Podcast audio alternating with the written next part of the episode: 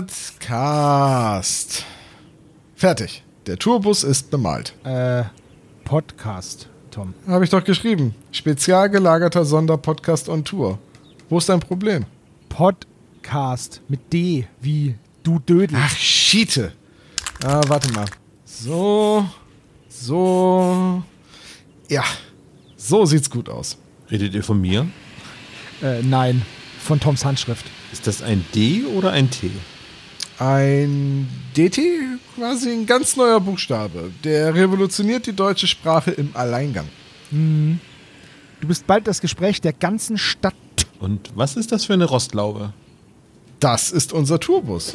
Für den Auftritt am 2.4. in Berlin, wo wir mit Christian Rodenwald über das Bergmonster sprechen. Oh, wie aufregend.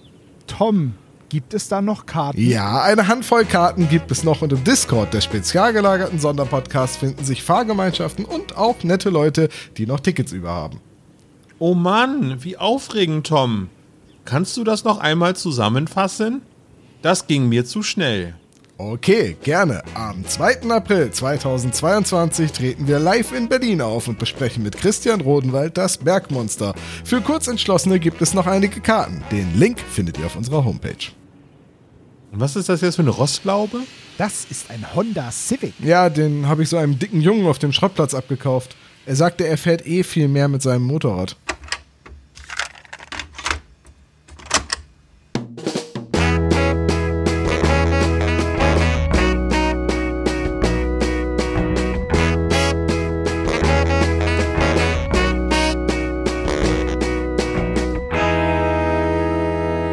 Der spezial gelagerte Sonderpodcast. Drei Jungs analysieren jeden Fall. Moin, hier ist der spezial gelagerte Sonderpodcast. Mein Name ist Olaf. Ich begrüße meine beiden Kollegen Tom und Sebastian. Guten Tag, Einen Kollege. wunderschönen guten Abend in die Runde. Servus. Vielen Dank, dass ich dabei sein darf. Das hat Servo beim letzten Mal auch so ähnlich angesagt, ne? Irgendwie so. Ja, Ja, Also ein- ich habe mich jetzt mehr auf den Deutschlandfunk bezogen, wo auch immer so höflich anmoderiert wird. Ah, verstehe. Dabei reden wir heute über knallharte Verbrecher. Wir sind in den ja, alle sind, aber alle sind Aber alle. knallhart. Äh, Wir sind in der Zeit der Krimsebuste angekommen. Wir reden heute über die drei Fragezeichen und die Automafia. Mega gut, nicht verwechseln mit den Automardern. Was habe ich vorhin noch gesagt? Wenn das eine neue Folge wäre, würde sie und der Fluch der Geisterautos heißen. Ja, oder, oder irgendwie sowas wie Gangster-Graffiti oder irgendwie sowas. Mhm, Die, die, die, die Todespiranhas. Oder die unheimlichen Lowrider oder so, könnte das auch sein. Ne? Vielleicht. So eher so eine John Sinclair-Folge. Apropos, äh, John Sinclair hört ihr auch gelegentlich. Was habt ihr denn zuletzt so gehört? Sebo, was hast du denn so zuletzt gehört? Ich habe etwas entdeckt, das ich schon seit Jahrzehnten kenne. Asterix gibt es als Hörspiel. So. Die Asterix-Comics oder BDs, die habe ich ja als Kind sehr, sehr gerne gelesen. Lese ich heute noch sehr gerne. Ähm, und ich habe jetzt auf Spotify die Asterix-Comics als Hörspiele gefunden. Ja, die hatte ich als Kind. Da kommen gerade ganz viele Erinnerungen hoch. Ich hatte, ja, ich hatte die nämlich, ich hatte die nämlich nie. ich hatte Kassetten von Asterix. Asterix wird Legionär, Asterix erobert Rom, Operation Hinkelstein. Von Europa. es Genau, gab genau. aber diverse Produktionen, die Asterix äh, umgesetzt Richtig, haben. Genau. Was hast du jetzt gehört? Meinst du jetzt welche, welche, ähm, Welche- Hörspiele davon? Ja, von Europa oder die welche oder? Produktion? Ähm, welche sind denn das jetzt hier bei, bei Kommt ganz drauf Spotify? an. Also ich weiß, dass Hans Klarin, glaube ich, Asterix gesprochen hat und Günther, Günther Witzmann den Obelix. Ja, das kann gut sein. Ja, das sind die von. Ja, genau. Das wechselte. Kleine Empfehlung dazu, wenn du noch weitere Asterix-Hörspiele hörst, dann empfehle ich dir von Lidl dir ähm, die Asterix und Obelix Lego-Bausätze zu kaufen. Ist nicht Lego, sondern ähm, Ja, muss man aufpassen, Klemmbaustein. Habe ich gesehen. Das ist ein Klemmbaustein-Satz. Äh, hier steht ähm, Karussell. Ah, dann die von Karussell, ja, okay. Genau. Sag mal eben gerade, du hast gerade so fachmännisch einfach BD gesagt. Ich dachte immer, das ist einfach nur eine Abkürzung für Band. Nee, das heißt Bond Dessiné. Und das Wenn ich heißt wenn ich es jetzt richtig gesagt, das heißt gebundenes Comic, ein Comicband. ja, das ist halt das französische Wort dafür. Ach so, ich verstehe. Okay. Ich habe immer gedacht, das wäre einfach eine deutsche Abkürzung für Band 1, Band 2, Band 3. Nee, nee, Bande dessinée heißt es. Ich hoffe, ich habe es richtig ausgesprochen. Ähm, das ist ein anderes Wort für Comic, aber halt auf Französisch. Und diese BDs, die sind halt hier Masupilami und Spirun Fantasio und so. Das sind halt diese BDs. BD ist aber auch noch was anderes, habe ich mal bei ähm, äh, Crocodile Dundee gelernt. Das ist BD. Nicht verwechseln. Aber man merkt schon, Tom, merkst du, dass äh, Sebastian in den belgofrankischen Comics sehr belesen ist, offensichtlich? Nee, naja, das nicht, aber ähm, ich sag mal so, diese, diese BDs halt gerade von, gerade Lucky Luke und Asterix, waren halt die, die mein Vater immer gelesen hat. Und die hat er, die hat er geliebt und dann habe ich die natürlich auch gelesen. Mein allererstes Asterix-Comic war Asterix im Morgenland. Fand ich super cool mit dem fliegenden Teppich und ähm, mit diesem Fakir oder ja, halt dieser, dieser Typ aus dem Morgenland. Super cool. Und äh, ja, Fakir ist es, genau, ein Fakir. Ähm, und es war für mich jetzt ein total schöner Moment, diese, diese Asterix-Hörspiele zu finden. Ähm, ich bin aber ein bisschen hin und her gerissen. Ich habe ein paar gehört, also vielleicht zehn, so. Ähm, die funktionieren, aber nicht alle gleich gut. Der Gallier funktioniert nicht so gut, kann ich aus eigener Der Erfahrung Gallier sagen. funktioniert nicht so gut. Tour de France funktioniert auch nicht so gut. Ähm, Geschenk Cäsars funktioniert ganz hervorragend. Goldene Sichel auch. Ähm, das ist halt, wenn man die Comics kennt, dann funktionieren die alle. Weil man beim Hören die Bilder automatisch in den Kopf bekommt. Also zumindest mir ging es so. Ich werde aber ding, allerdings, es gibt jetzt die ganz neuen hier, ähm, also was heißt ganz neu? La Traviata oder äh, Untergreif, die habe ich halt noch nicht gelesen. Oder bei den Pikten habe ich auch noch nicht gelesen. Die werde ich erstmal lesen und dann werde ich mir das Hörspiel dazu anhören, weil die zwar super hochwertig produziert sind, mit ganz tollen Sprechern und einem tollen Erzähler, der das wirklich, der versucht wirklich diesen, diese Comic-Paneele ähm, in Sprache zu übersetzen, aber das, das ist natürlich nicht so einfach möglich. Nicht umsonst ist das halt hier ein, ein Comic. So. Und ähm, Ich Ja, weiß total, deswegen- was du meinst, weil, wie gesagt, ich hatte ja auch einige davon als Kind und ich weiß, dass ich Asterix wird Legionär, die Kassette, die habe ich bestimmt zehnmal gehört und ich habe die nie irgendwie auf die Kette bekommen, was da jetzt eigentlich gerade passiert. ja, das ist Als Wie gesagt- Legionär heißt die Folge. Also als Legionär, genau. Wenn man, wenn man die Comics kennt, dann funktioniert es, wie ich es gesagt habe. Ähm, das heißt, das ist jetzt nur eine bedingte Empfehlung. Für mich, ich finde die ganz, ganz toll. Aber ich kenne viele von diesen Comics halt auch fast auswendig, weil ich die als Kind gelesen habe. Ähm, und auch jetzt noch.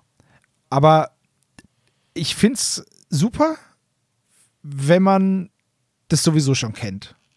Dann ist es eine tolle Ergänzung, weil dann die Bilder vor dem geistigen Auge kommen und, und einfach so entstehen und man diese Comic-Paneele sieht. Und eine, eine Szene, also ein Geräusch ist mir besonders in Erinnerung geblieben. Und zwar ähm, bei Tour de France. Da gibt es eine Stelle, wo Asterix und Obelix gefangen genommen werden, in Anführungszeichen. Also sich gefangen nehmen lassen, um von Römern in die nächste Stadt eskortiert zu werden. Und dafür werden sie in Ketten gelegt. Und im Comic ist es halt so, dass erst Obelix in Ketten gelegt wird und dann halt Asterix. Und dann findet der Schmied den Hammer nicht, um die Kette zuzuhämmern bei Asterix. Dann reißt Obelix die Ketten auseinander und sagt, hier ist dein Hammer. Und dieses Auseinanderreißen von den Ketten, das geht dann abwechselnd hin und her aus irgendwelchen doofen Gründen, sprengt immer einer der beiden die Ketten. so. Das Geräusch dieser sprengenden Ketten, das ist so ein geiles Geräusch. Ich habe das gehört und habe mir gedacht, ah, so hört sich das an, wenn jemand Ketten zerreißt. Und das war, also es ist einfach super gemacht. Hört es euch gerne mal an. Diese Asterix-Hörspiele sind ganz toll, aber ja, wisst darum, seid gewarnt, ihr solltet die Comics kennen, sonst ist es doof. Oder nicht ganz so schön. Okay, das, das habe ich gehört, das war eine kleine Empfehlung. Ja, ich äh, wäre gespannt, mal zu hören, wie Gallien in Gefahr klingt. Für mich der schlechteste Asterix-Comic überhaupt. Ultra, ultra sche noch, no- also ganz ehrlich, ganz kurz und dann ist auch Schluss. der Comic ist richtig scheiße. Oh ja. Und ähm, also ich muss es tatsächlich so sagen, es sind halt Aliens. Und ähm, es gibt ja auch noch diese Sammelcomics, hier Asterix und Obelix feiern Geburtstag. Das ist übrigens auch drin. Äh, und hier plaudert aus der Schule, die muss ich, das muss ich mir auch noch anhören. Aber normalerweise, ich fand, also 31 war Asterix und La Traviata. Das war noch ein normaler Asterix. Dann kam Plaudert aus der Schule, dann kam Gallien in Gefahr und dann kam der Goldene Hinkelstein. Ähm, und diese zwei, Plaudert aus der Schule und Gallien in Gefahr, das waren, ah, das war so ätzend. Äh, aber Gallien in Gefahr ist der, der schlechteste Asterix. Das war leider auch überhaupt. die letzte Geschichte, die ähm, Rossini denn geschrieben hat. Ne? Also der hat das ja irgendwann übernommen von Uderzo. Ja. Oder ich, verwechsel ich gerade beide? Passiert mir gelegentlich.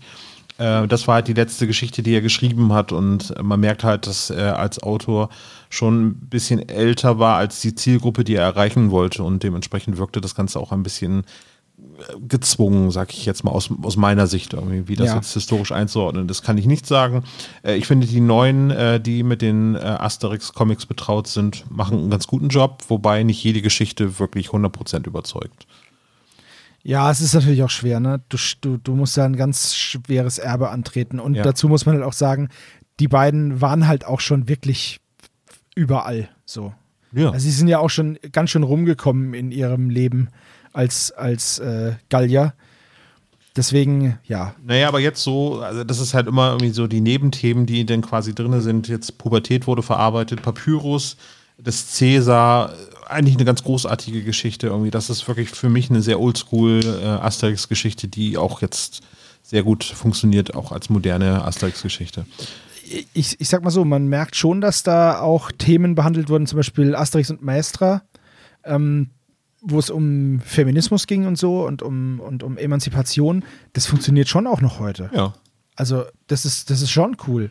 Also, ja, aber. Ich glaube, das ist auch halt Obelix das GmbH und KKG. irgendwie so, ne? Bei den Filmen Ja, ja. irgendwie wie Michael Schumacher dort als ähm, naja, ist ein anderes Thema. Tom, was hast du denn so Ja. gehört? Äh, ja, gehört habe ich in letzter Zeit gar nicht so viel. Außer, dass mir neulich war äh, klar geworden ist, was für ein Deutschlandfunk-Fanboy ich eigentlich bin. Äh, ich habe den Deutschlandfunk-Politik-Podcast gehört. Und äh, als dann gesagt wurde, ja, wir schalten jetzt zu unserem Experten ins Haus, äh, Hauptstadtstudio, stand ich, ich weiß gar nicht warum, aber ich stand feiernd äh, beim Zähneputzen im Badezimmer und freute mich, dass ich gleich die Stimme von Klaus Remmel hören werde. Das ist einer der Journalisten vom Deutsch. Ich weiß auch nicht, ich bin da ein bisschen seltsam. Ich, ähm, ich entwickle so einen Personenkult um den Deutschlandfunk. Weiß auch nicht warum.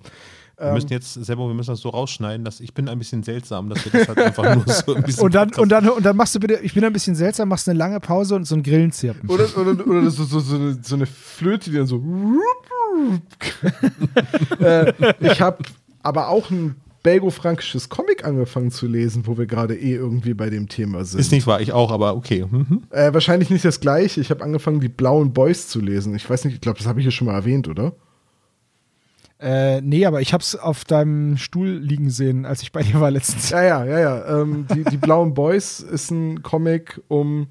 Es ist so ein bisschen, sollte, glaube ich, die Lucky Luke-Folge, Nachfolge antreten in dem Verlag. Und es geht um zwei Typen, die mehr oder minder unfreiwillig in den amerikanischen Bürgerkrieg reingezogen werden und die Abenteuer, die sie dann in der Unionsarmee erleben. Deswegen auch die Blauen Boys. Äh, ich glaube, auf, auf Französisch heißt es übersetzt die Blauröcke.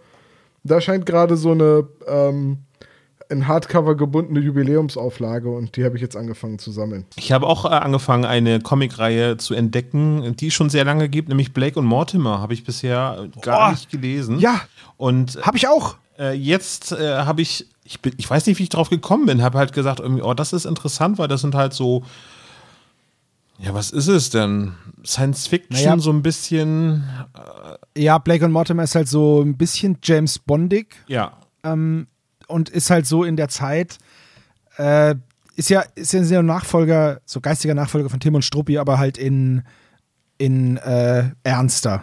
So. Richtig, genau. Ne? Die bieten, bieten halt auch wirklich sind mit die Speerspitze von, von den belgo-frankischen Comics, so wenn man das so beobachtet. Also Asterix, äh, und Mortimer und äh, Tim und Struppi. Die sind sicherlich in irgendwie in einer Riege, aber die sind bisher vollständig an mir vorbeigegangen. Und ich hatte halt gedacht, ah, das ist irgendwie, ich habe jetzt mir nicht gerade den ersten Band gekauft, weil den gibt es dann halt leicht nur als Sammelband, weil das eine Geschichte ist, die sich über mehrere Bände erstreckt. Der Kampf um die Welt. Kampf ne? um die Welt und dann gibt es halt auch noch äh, den zweiten, äh, der zweite Band ist dann mit Ägypten, Ja, das ist das, das Grab des irgendwas. des Pharaos, hab, also, ja genau. Das Phara irgendwie sowas, ja. Genau, Ja, ich habe ich hab die nämlich auch. Ich habe eine ganze Batterie von den Comics. Und dann habe ich mir einen Band einfach mal gekauft, einfach so, habe gedacht, wahllos, das sollen ja abgeschlossene Geschichten sein und auch eine neue Geschichte, die gerade erschienen ist. Und dann habe ich festgestellt, schade, es gibt dazu noch eine Vorgeschichte, die man gelesen haben sollte und das ist der dritte Band.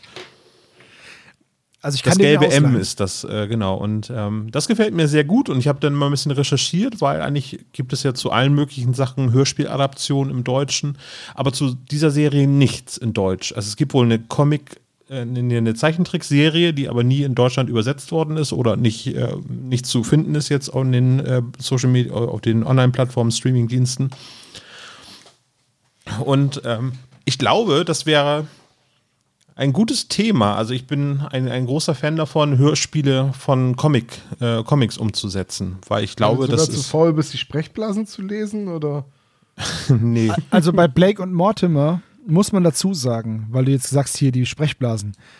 Also die Sprechblasen bei Blake ja. und Mortimer sind extrem lang zum Teil. Also da siehst du praktisch nur das Gesicht von einem in so einem Panel und der Rest von diesem ganzen Panel ist halt ausgefüllt mit einer riesen Sprechblase, in die dann auch, ja, wie so mit, mit Masch ah, ja, Handmaschine, sag ich jetzt einfach mal. Sieht aus wie Maschinenschrift, aber dann auch handgeschrieben, aber total ebenmäßig so runtergetackert einfach der, die, die Sätze, die er da von sich gibt. Also Genau. mit anderen Worten, die hatten einen nicht so begabten Comiczeichner, der und deswegen mussten sie dann viel Text, weil der nicht mit Bildern Nee, nee, erklären das ist konnte. schon- oder? Nee, nee, gar nicht, gar nicht. Also, ähm, Also, also der, der Zeichner ist ähm, oder war ähm, ja EP Jakobs, der hat bei RG mitgezeichnet. Also Ja, bei dem der war auch gelernt, an Tim genau, und Struppi, genau, der war bei Tim und Struppi mit beteiligt und wollte eigentlich nach dessen Tod, wenn ich das richtig weiß, ähm, das weiterführen, aber es wurde ja dann gesagt, RG hat ja gesagt, nach meinem Tod wird nichts mehr mit Tim und Struppi gemacht. Und dann hat er halt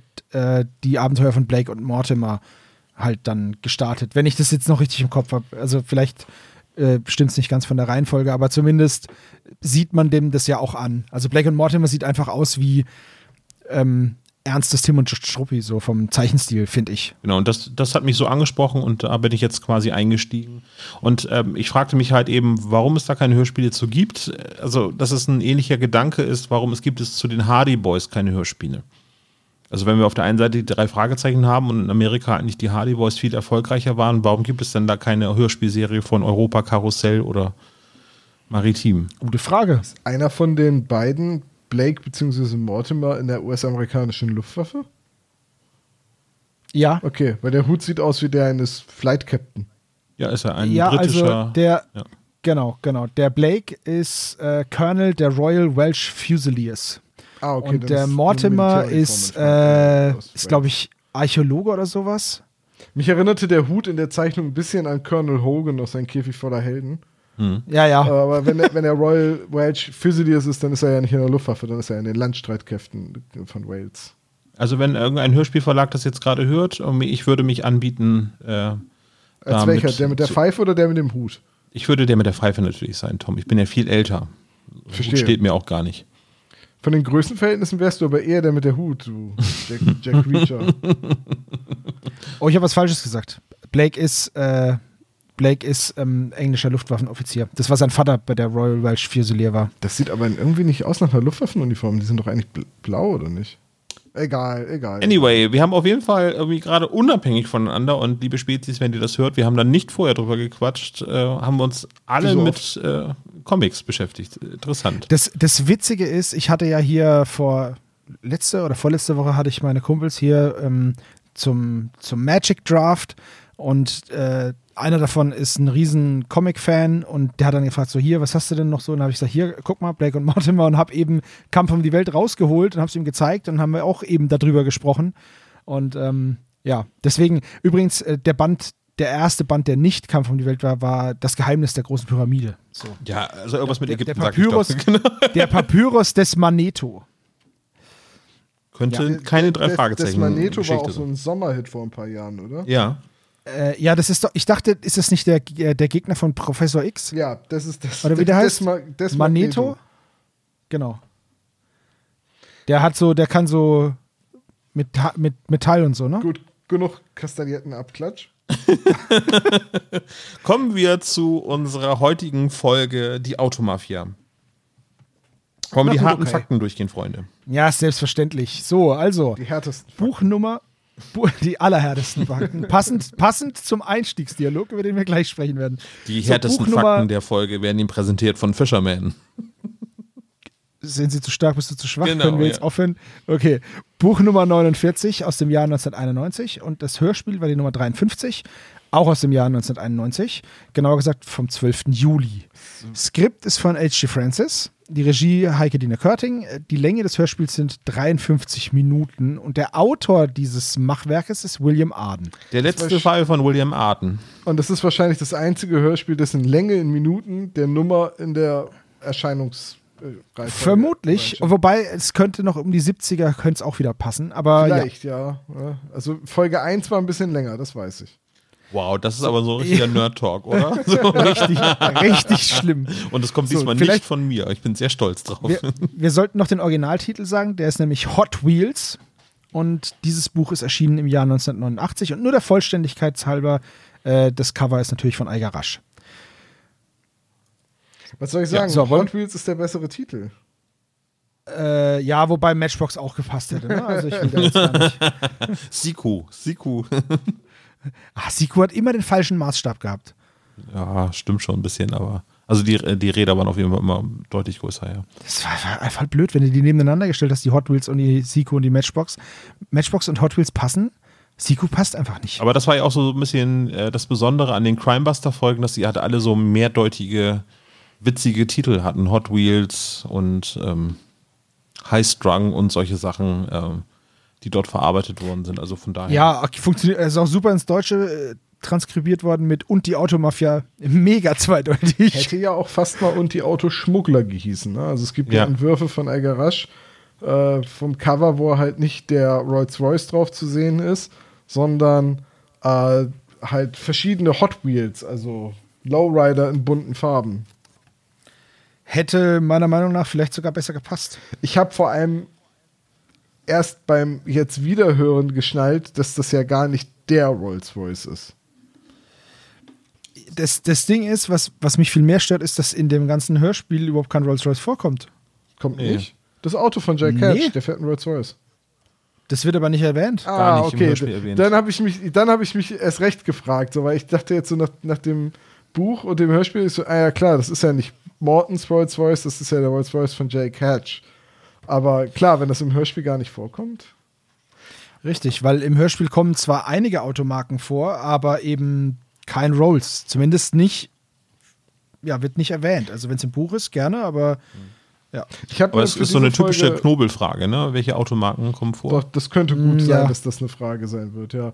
Äh, ich habe zur Vorbereitung dieser Folge die Reihenfolge Hörspiel, Buch, Hörspiel gedacht. Das ist immer meiner Meinung nach die beste Reihenfolge äh, für mich, so um alle Unterschiede dann auf dem Schirm zu haben. Äh, dabei habe ich jetzt beim zweiten Mal hören aber offenbar gar nicht mehr darauf geachtet, dass der Rolls Royce gar nicht erwähnt wird. Also hast du ein HBH gemacht? Ja, genau. Und ich habe versucht rauszufinden, ähm, aber das ergibt dann ja auch nur im Buch Sinn, ob das Morsecode ist, den sie mit der Hupe machen, um Einlass in die Werkstatt zu kriegen. Und ist es? Ich hab's, also es ist äh, kurz lang, kurz, kurz lang oder so. Ich hab's, weil es nämlich kein Morsecode ist, habe ich es dann wieder vergessen. Äh, und es entspricht, glaube ich, im Morsecode X und dann E. Und das ist Ah, ist es nicht das, ist es nicht das zweite Kind von Elon Musk? Ja, aber auch wirklich als Morsecode in der Geburtsurkunde. Er heißt kurz, Ja, lang, ja. kurz, kurz, lang. Das war halt einfach der Morsecode, den die Frau bei den Wehen ausgeschrien hat. Halt, ne? genau. Ah, ja, Soll das Kind heißen? Ah! Es soll kurz, lang, kurz, kurz, lang heißen. So. Äh, da muss Aber ich bitte im Binärcode. Denken, dass ich mal einen Simon kennengelernt habe, der hinten mit E geschrieben wurde, weil die Eltern den Großvater zum Standesamt geschickt haben und der nicht wusste, wie man Simon schreibt. Ja, aber Simon hinten mit E heißt Simone. Nein, nein, Simon, Simon, Simon. Oha. Ja. Ach, Simon. Ja, ja, ja, ja. Okay, das ist richtig schlecht. Ich glaube, er hat sich dran gewöhnt. Ähm, gut, jedenfalls stimmt. Auf dem Cover sehen wir den Rolls-Royce von Jake Hatch. Ein. Indiz dafür, dass er Dreck am Stecken hat, weil er mit seiner kleinen, schäbigen Musikvertretung sich so ein Auto gar nicht leisten könnte. Wie Sex Kennt man ja im oder- Musikbusiness ist kein Geld zu machen, deswegen keine Raubkopien. Der Sex, Sex Sandler sagt halt an, äh, zu Bob, oder Bob berichtet, dass sogar Sex Sandler sich wundert, wie Jake Hatch sich so ein Auto leisten kann. Denn nicht mal Sex, der viel erfolgreicher ist als Hatch, könnte sich einen Rolls leisten. Steile These. Tja. Dann weitere Fakten zum Hörspiel. Ähm, Hagi Ja. Francis hat es produziert und André Minninger ist, glaube ich, schon jetzt mit dabei und ich glaube, er hat auch eine ganz kleine Gastrolle mit dabei, die aber nicht namentlich irgendwie im Booklet aufgeführt wird. Du meinst, ihn im Hintergrund gehört zu haben. Ja, also irgendwie so etwas wie, ja, den schnappen wir uns oder ja, Chef oder sowas sagte er da. Ähm, Ja, Track meinst- 22 bei Spotify, also Gut wie bevor er zur Polizei gewechselt ist. Ja, sozusagen. Da war noch Badwin. Badwin.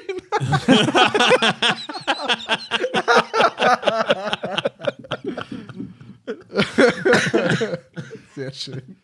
Bad Weed. Also er war aber für die Redaktion des Hörspiels zuständig. Ne? Ja. Also das sollten wir vielleicht bei all dem Quatsch, den wir hier verzapfen, auch noch mal dazu sagen.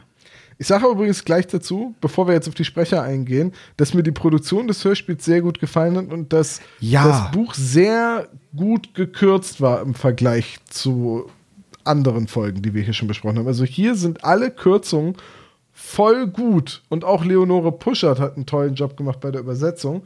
Aber eine Sache, da müssen wir irgendwann mal drüber sprechen. Die offenen Enden. Nee, dieses ständige äh, Erwähnen von irgendwelchen Karate- oder Judo-Techniken in den Crimebuster-Büchern. Das ist Okay, so also- dämlich, das geht wirklich. Äh, gut, kommen wir dann zu. Wollten über Ich wollte gerade sagen, im Hörspiel haben wir da, sind wir da vorhin ja äh, verschont geblieben. Ja, größtenteils. Es gibt halt auch da wieder eine Rauferei, aber es gibt nur eine Rauferei und nicht wie im Buch, wo sie sich an jeder, äh, auf jeder Seite zweimal prügeln, so nach dem Motto. Ähm, Sprecher. Jo, die üblichen Verdächtigen und dann kommt noch Kelly dazu, Juliane Salai. Erstmals als ausspreche. Kelly, ne? Genau. In der ersten Genau. Folge, wo sie auftritt, das war ja bei dem Giftigen giftigen Gockel. Da Kerstin wurde sie Dräger. ja noch von äh, Katrin Fröhlich gesprochen. Nein, Kerstin was? Dräger. Kerstin Träger, genau. Ja. Die beiden. Genau. Und äh, da sieht man auch wieder mal äh, die Abfolge. Da war sie gerade im Studio. Deswegen hat man dann auch gleich noch die Folgen 54, 55 und 56 aufgenommen. Gefahr im Verzug, gekaufte Spieler und Angriff der Computerviren. Da war sie nämlich dann auch dabei. Ähm, in einem Rutsch halt so runter. Das sind halt runter aber auch noch die Folgen, in denen die Freundinnen irgendwie eine Rolle spielen, bevor sie dann wieder in der Versenkung verschwanden. Ja, ich meine, sie haben wir ja schon öfter rausgearbeitet. Kelly ja noch am allermeisten. Ja, So. ja Kelly wird ja Kelly auch ist ja manchmal jetzt- jetzt noch in den Büchern erwähnt, aber ist halt keine Genau. handelnde Person mehr. Nee, nur in Genau. der, ähm, der schwarze Tag, ähm, da kommt sie noch mal vor in dieser einer Kurzgeschichte, ne? Also wo- wo Peter Ja. eingekerkert ist. Aber das Ja. ist ja nur Nebensache gewesen. Übrigens, Ähm. das hier ist noch eine Folge mit Peter Passetti als Erzähler. Richtig. Also er hat ja noch ein paar Folgen danach gemacht. Irgendwie, Ich glaube, bis 64 hat er das ja, also Folge 64 war er dabei. Aber man merkt schon, dass es jetzt so, mh, sag ich mal, jetzt zwölf Jahre nach den ersten Aufnahmen schon ein bisschen anders von der Betonung und so weiter her ist. Ne? Also die, Ja, die, es- die Atemtechnik von, von Peter Passetti ist ganz, ganz bemerkenswert in diesen Folgen, weil er Ich finde das aber in den, an, äh, in den nächsten Folgen, die noch kommen, noch viel, viel deutlicher. Ich finde, hier geht das noch. Also in den letzten Folgen fand ich immer, hat man gemerkt, dass Peter Passetti auch so, der war halt doch alt und der war nicht mehr so richtig bei der Sache, hatte ich immer das Gefühl.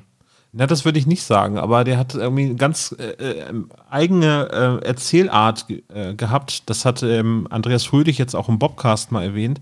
Und, und jetzt in dieser Folge ist mir das besonders aufgefallen, dass er eben Sätze spricht und nach dem Punkt noch quasi ein Wort noch erwähnt und dann macht er eine Pause.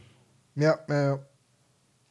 Ich fand das als Kind, also der ist natürlich eine prägende Stimme gewesen, aber ich fand ihn als Erzähler teilweise schwächer als die anderen, die es jetzt noch gab und gibt und ne, weil ähm, eben die Betonung manchmal nicht passt, so, weißt du, die Sprachgeschwindigkeit, also oder es hat einfach nicht, was er gesagt hat, hat einfach nicht zur, zum Text gepasst. Wisst ihr, was ich sagen will? Ja, ja. Ich drücke mich gerade voll komisch Nee, aus. ich ich aber glaube, der Bruch ist so ein bisschen da, wo Hitchcock aufhört, handelnde Person zu sein und ist halt auch wirklich der Erzähler ist und nicht mehr der Hitchcock-Erzähler. ja, es sind halt einfach, der liest halt den Satz einfach weiter ohne Punkt und Komma so. Manchmal. Ja. Ich, ich mag den total gerne und diese Art zu sprechen ist halt auch was ganz Besonderes. Und ähm, es ist immer ein sehr wohliges Gefühl, das zu hören.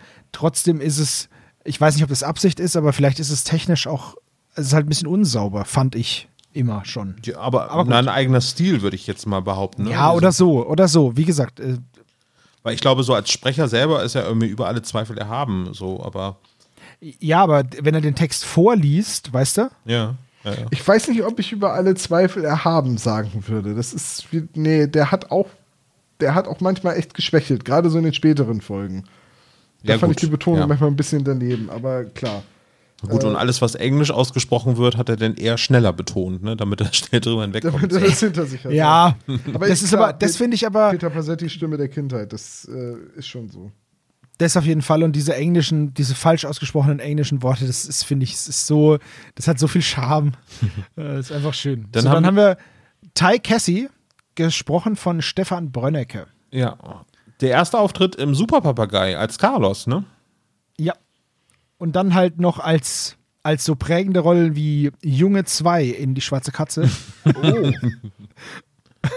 der, der im Ja, Hintergrund, oder- der, der winkt. Oder aber auch Joe in der letzte Song. Also, ne? Äh, Aber Stefan äh, Brünnig hat eine Reihe von kleinen Rollen bei den drei Fragezeichen gesprochen. Ja, in dieser Ära äh, ist er mir immer sehr bewusst bei TKKG, also in dem Alter, wo er jetzt gerade äh, quasi nach seinem Stimmenbruch irgendwie angekommen ist, da äh, höre ich ihn in ganz vielen TKKG-Folgen. Wahrscheinlich ist es nur eine Folge, wo er mitgesprochen hat, irgendwie, aber er wirkt dann halt immer da so wie der äh, etwas äl- ältere äh, Rocker, der äh, Tim vermöbeln möchte, aber selber einen auf die Omme kriegt.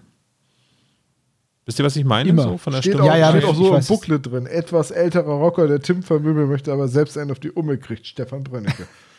Richtig, genau. Das ist sein, eigentlich sein Künstlername ist das. So, so ein Ausklapp, so ein Ausklapp-CD. Aber er möchte nicht Tim verprügeln, sondern Tom. Hast du vergessen. uh, Shots fired. Piu, piu. Äh, ich möchte ganz gern, also neben Inspektor Cole, Günther König, haben wir ja noch einen zweiten Polizisten in dieser Folge. Eigentlich sogar noch später einen dritten. Aber wir haben ja auch noch Kommissar Maxim von, dem, von der Autodiebstahl-Spezialeinheit. Richtig? Das ist Peter Martic. Und äh, Peter Martic, der, ich saß da, hab gesagt, die Stimme kenne ich doch irgendwoher. Das ist doch die Synchronstimme von Ben Kingsley.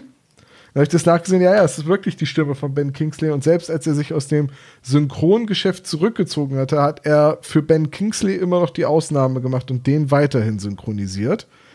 Äh, ich rede jetzt in der Vergangenheitsform, weil Peter Martic leider 2019 gestorben ist. Und Hörspielfans kennen ihn auch als Myxin aus der Edition 2000 von John Sinclair. Gibt es übrigens einen coolen Podcast drüber. Echt? Wie heißt der? Team Sinclair findet man auf Spotify. Verrückt. Unter Erzähl mir anderem, mehr ja. davon. Nein, bitte nicht. Aber musstet ihr denn bei der Stimme daran denken? Also habt ihr Gandhi quasi vor Augen gesehen? Irgendwie ich habe Ben Kingsley vor Augen gesehen. Also Ja. e- egal Ben in Kingsley für- Rolle. Ben Kingsley ist für mich eigentlich immer ein um die Augen geschminkter, irgendwie arabisch angehauchter Bösewicht. Ja, Gandhi war ein ganz, Gandhi, ganz mieser der- Schurke. War er. Mit den ganzen Atombomben.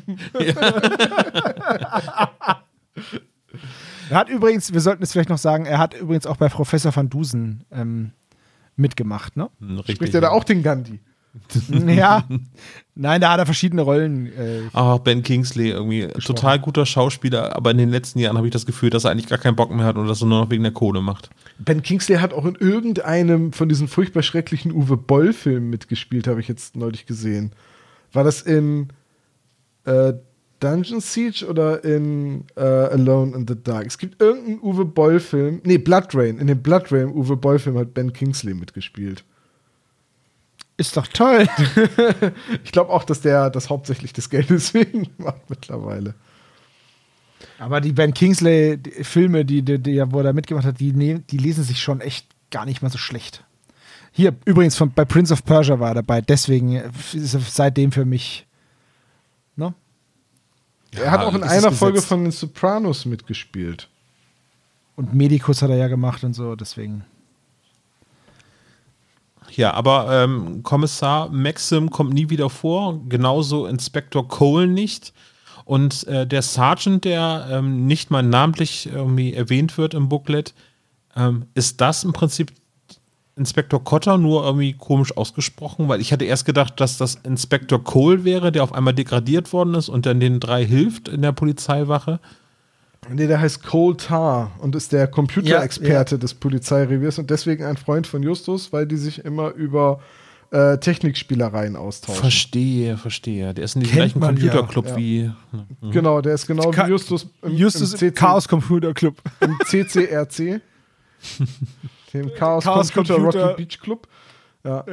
Äh, ja, also das ist, glaube ich, ich weiß ja nicht, auf wen geht denn der Name Inspektor Cotter zurück? Wer hat den denn als ist das erste Mal eingeführt? Wann ist der erste Auftritt von Inspektor Cotter? Das wüsste Äh, ich jetzt gar Brigitte nicht äh, Henke. Waldhofer war das. Ja, gut. Ich glaube nicht, dass die sich auf Inspektor oder Sergeant Cotter bezieht. Aber es klingt halt so Der ein ist- bisschen so, ne? Also Justus Inspektor Cotter irgendwie falsch ausspricht irgendwie oder keine Ahnung im Hörspielskript gerade umgeblättert hat. So klingt das so ein bisschen so. Ich finde es immer so stressig. Du nennst den einen Inspektor Cole und dann gibt es noch einen Sergeant Coulter. Der Ja. eine ist schon Cole, aber der andere ist noch viel Coulter. Warum macht man sowas? Und ganz oben ist die Kotterschnauze, genau. Ja. Und Genau. d- dann gibt es Ja, gut, jetzt okay. noch Hans Barein, der spricht hier den Jake Hatch. Und da dachte ich bei, den, bei der Stimme, an irgendeiner Stelle klang er ein bisschen wie ein rotziger Andreas von der Meden. Für so einen Moment dachte ich, das Mhm. hätte auch Andreas von der Meden, also mehr in seiner Tonlage als Michael Knight sein können. Aber natürlich ist er das nicht. Und Hans Barein hat, glaube ich, nur in ein paar zeitreisende Voyagers von 1990 den Erzähler gesprochen und einmal dann noch bei den drei Fragezeichen eben Jake Hatch. ja. Mehr habe ich Wobei ich- nicht gefunden. Ja, ich auch nicht. Äh, wobei ich muss sagen, ich fand den, den Hatch jetzt gar nicht so schlecht. Also, Beim Finale fand ich ihn nicht so doll, weil das wirkt alles so. Oh, ja. wart mal ab auf das Finale im Buch.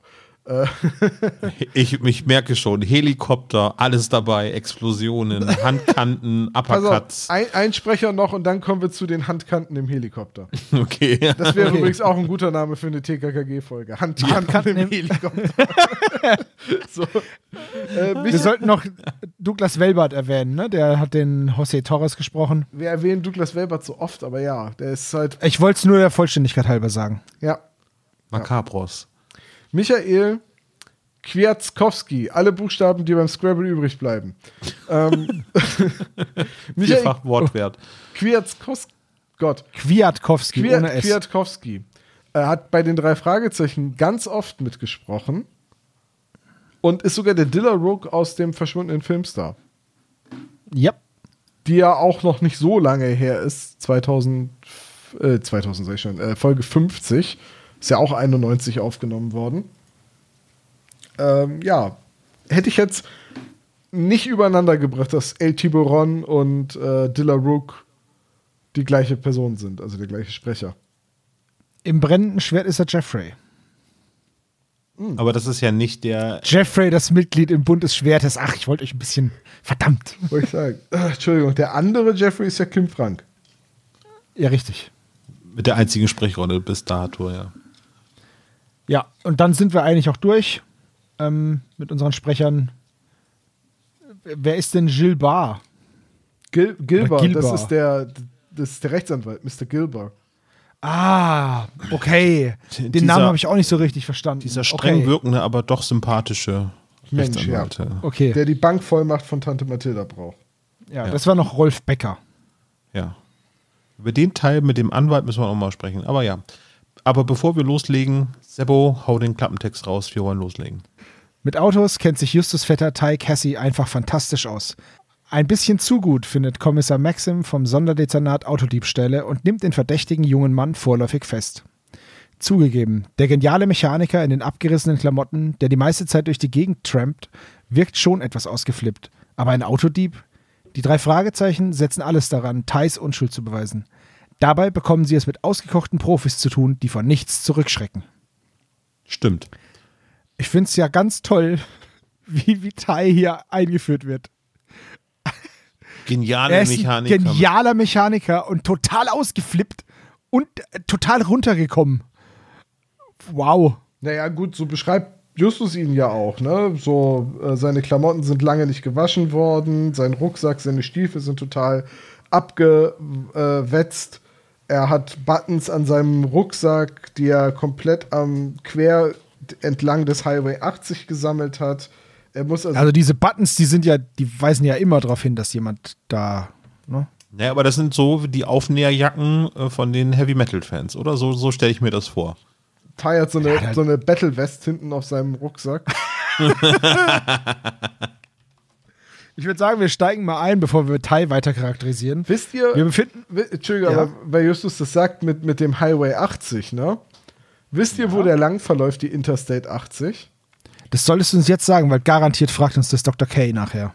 Ja, also die startet, oh Wunder, etwas nördlich von, oder, äh, ziemlich genau in New York, also so die Ecke Pennsylvania, Rhode Island, New York und geht quer rüber, wirklich an Chicago vorbei, durch äh, Ohio, Illinois, Iowa, Nebraska, Wyoming, Utah, Nevada und dann nach Kalifornien. Also das ist wirklich quer durch die USA.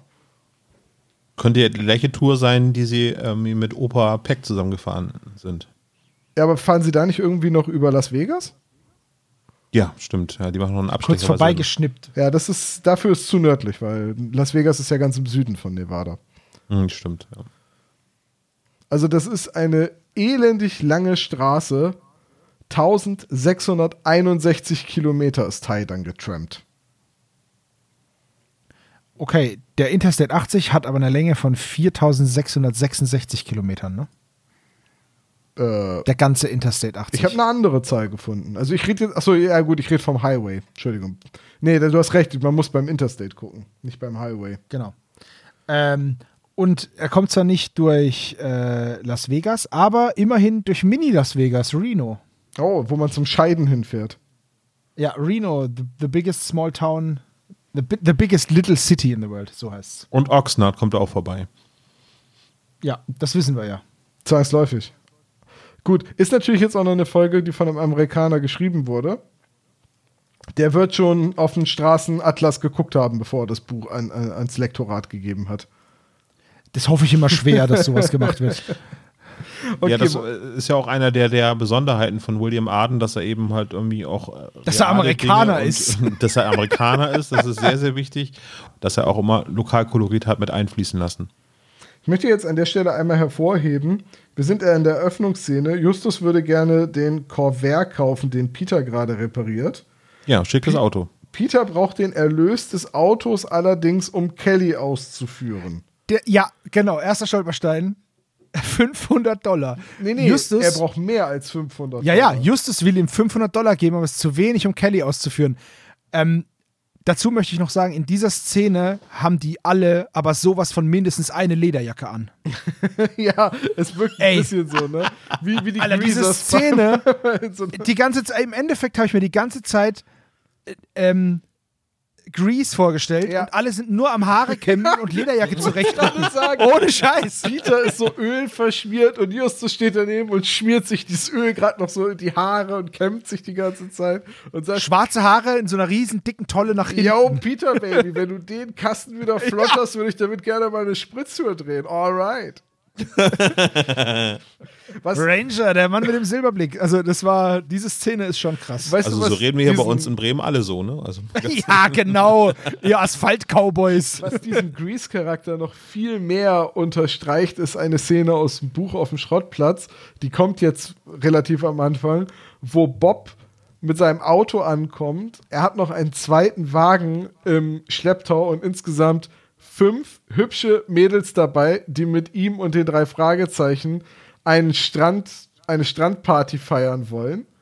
Und äh, Justus, äh, äh, Bob, Bob kommt halt einfach mal wie so ein absoluter Oberchecker mit so einer Entourage aus Frauen, die ihm alle erlegen sind.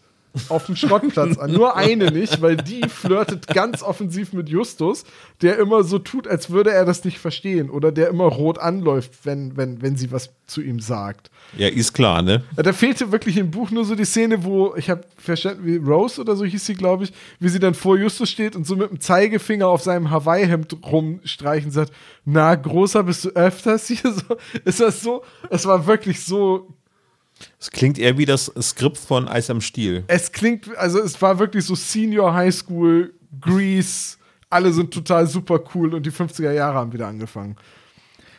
Unfassbar. Ich muss, ich muss ganz ehrlich sagen, ich weiß nicht, ob ich das so schlimm finde. Also, es ist halt untypisch für die drei Fragezeichen. Und ich kann halt echt verstehen, dass Leute, die mit den Folgen davor aufgewachsen sind, da sich dran stoßen. Das kann ich echt super nachvollziehen. Danke. Ähm, ich habe die Automafia, ich habe die, ja was denn? Ich habe die Automafia schon lange nicht mehr gehört. Ist Mir war nicht bewusst, dass das ist schon so, cheesy so. ja, das muss man halt schon so sagen. Es ist halt schon, ah, naja, Aber ich würde sagen, irgendwie Bob kriegt jetzt in dieser Folge nochmal einen Ehrenpunkt für Flirten, oder? Also, Ja, das ist der Checker vom Neckar in der Folge. Aber bevor wir zu Bob kommen, das ist nämlich auch eine Besonderheit, Bob findet fast nie statt in dem ganzen Hörspiel. ähm, das ist stimmt. die Justus und Peter Show. Und hier wird ganz klar in meinen Augen abgetrennt zwischen der, der, dem Detektivpart der drei Fragezeichen und dem Recherchepart.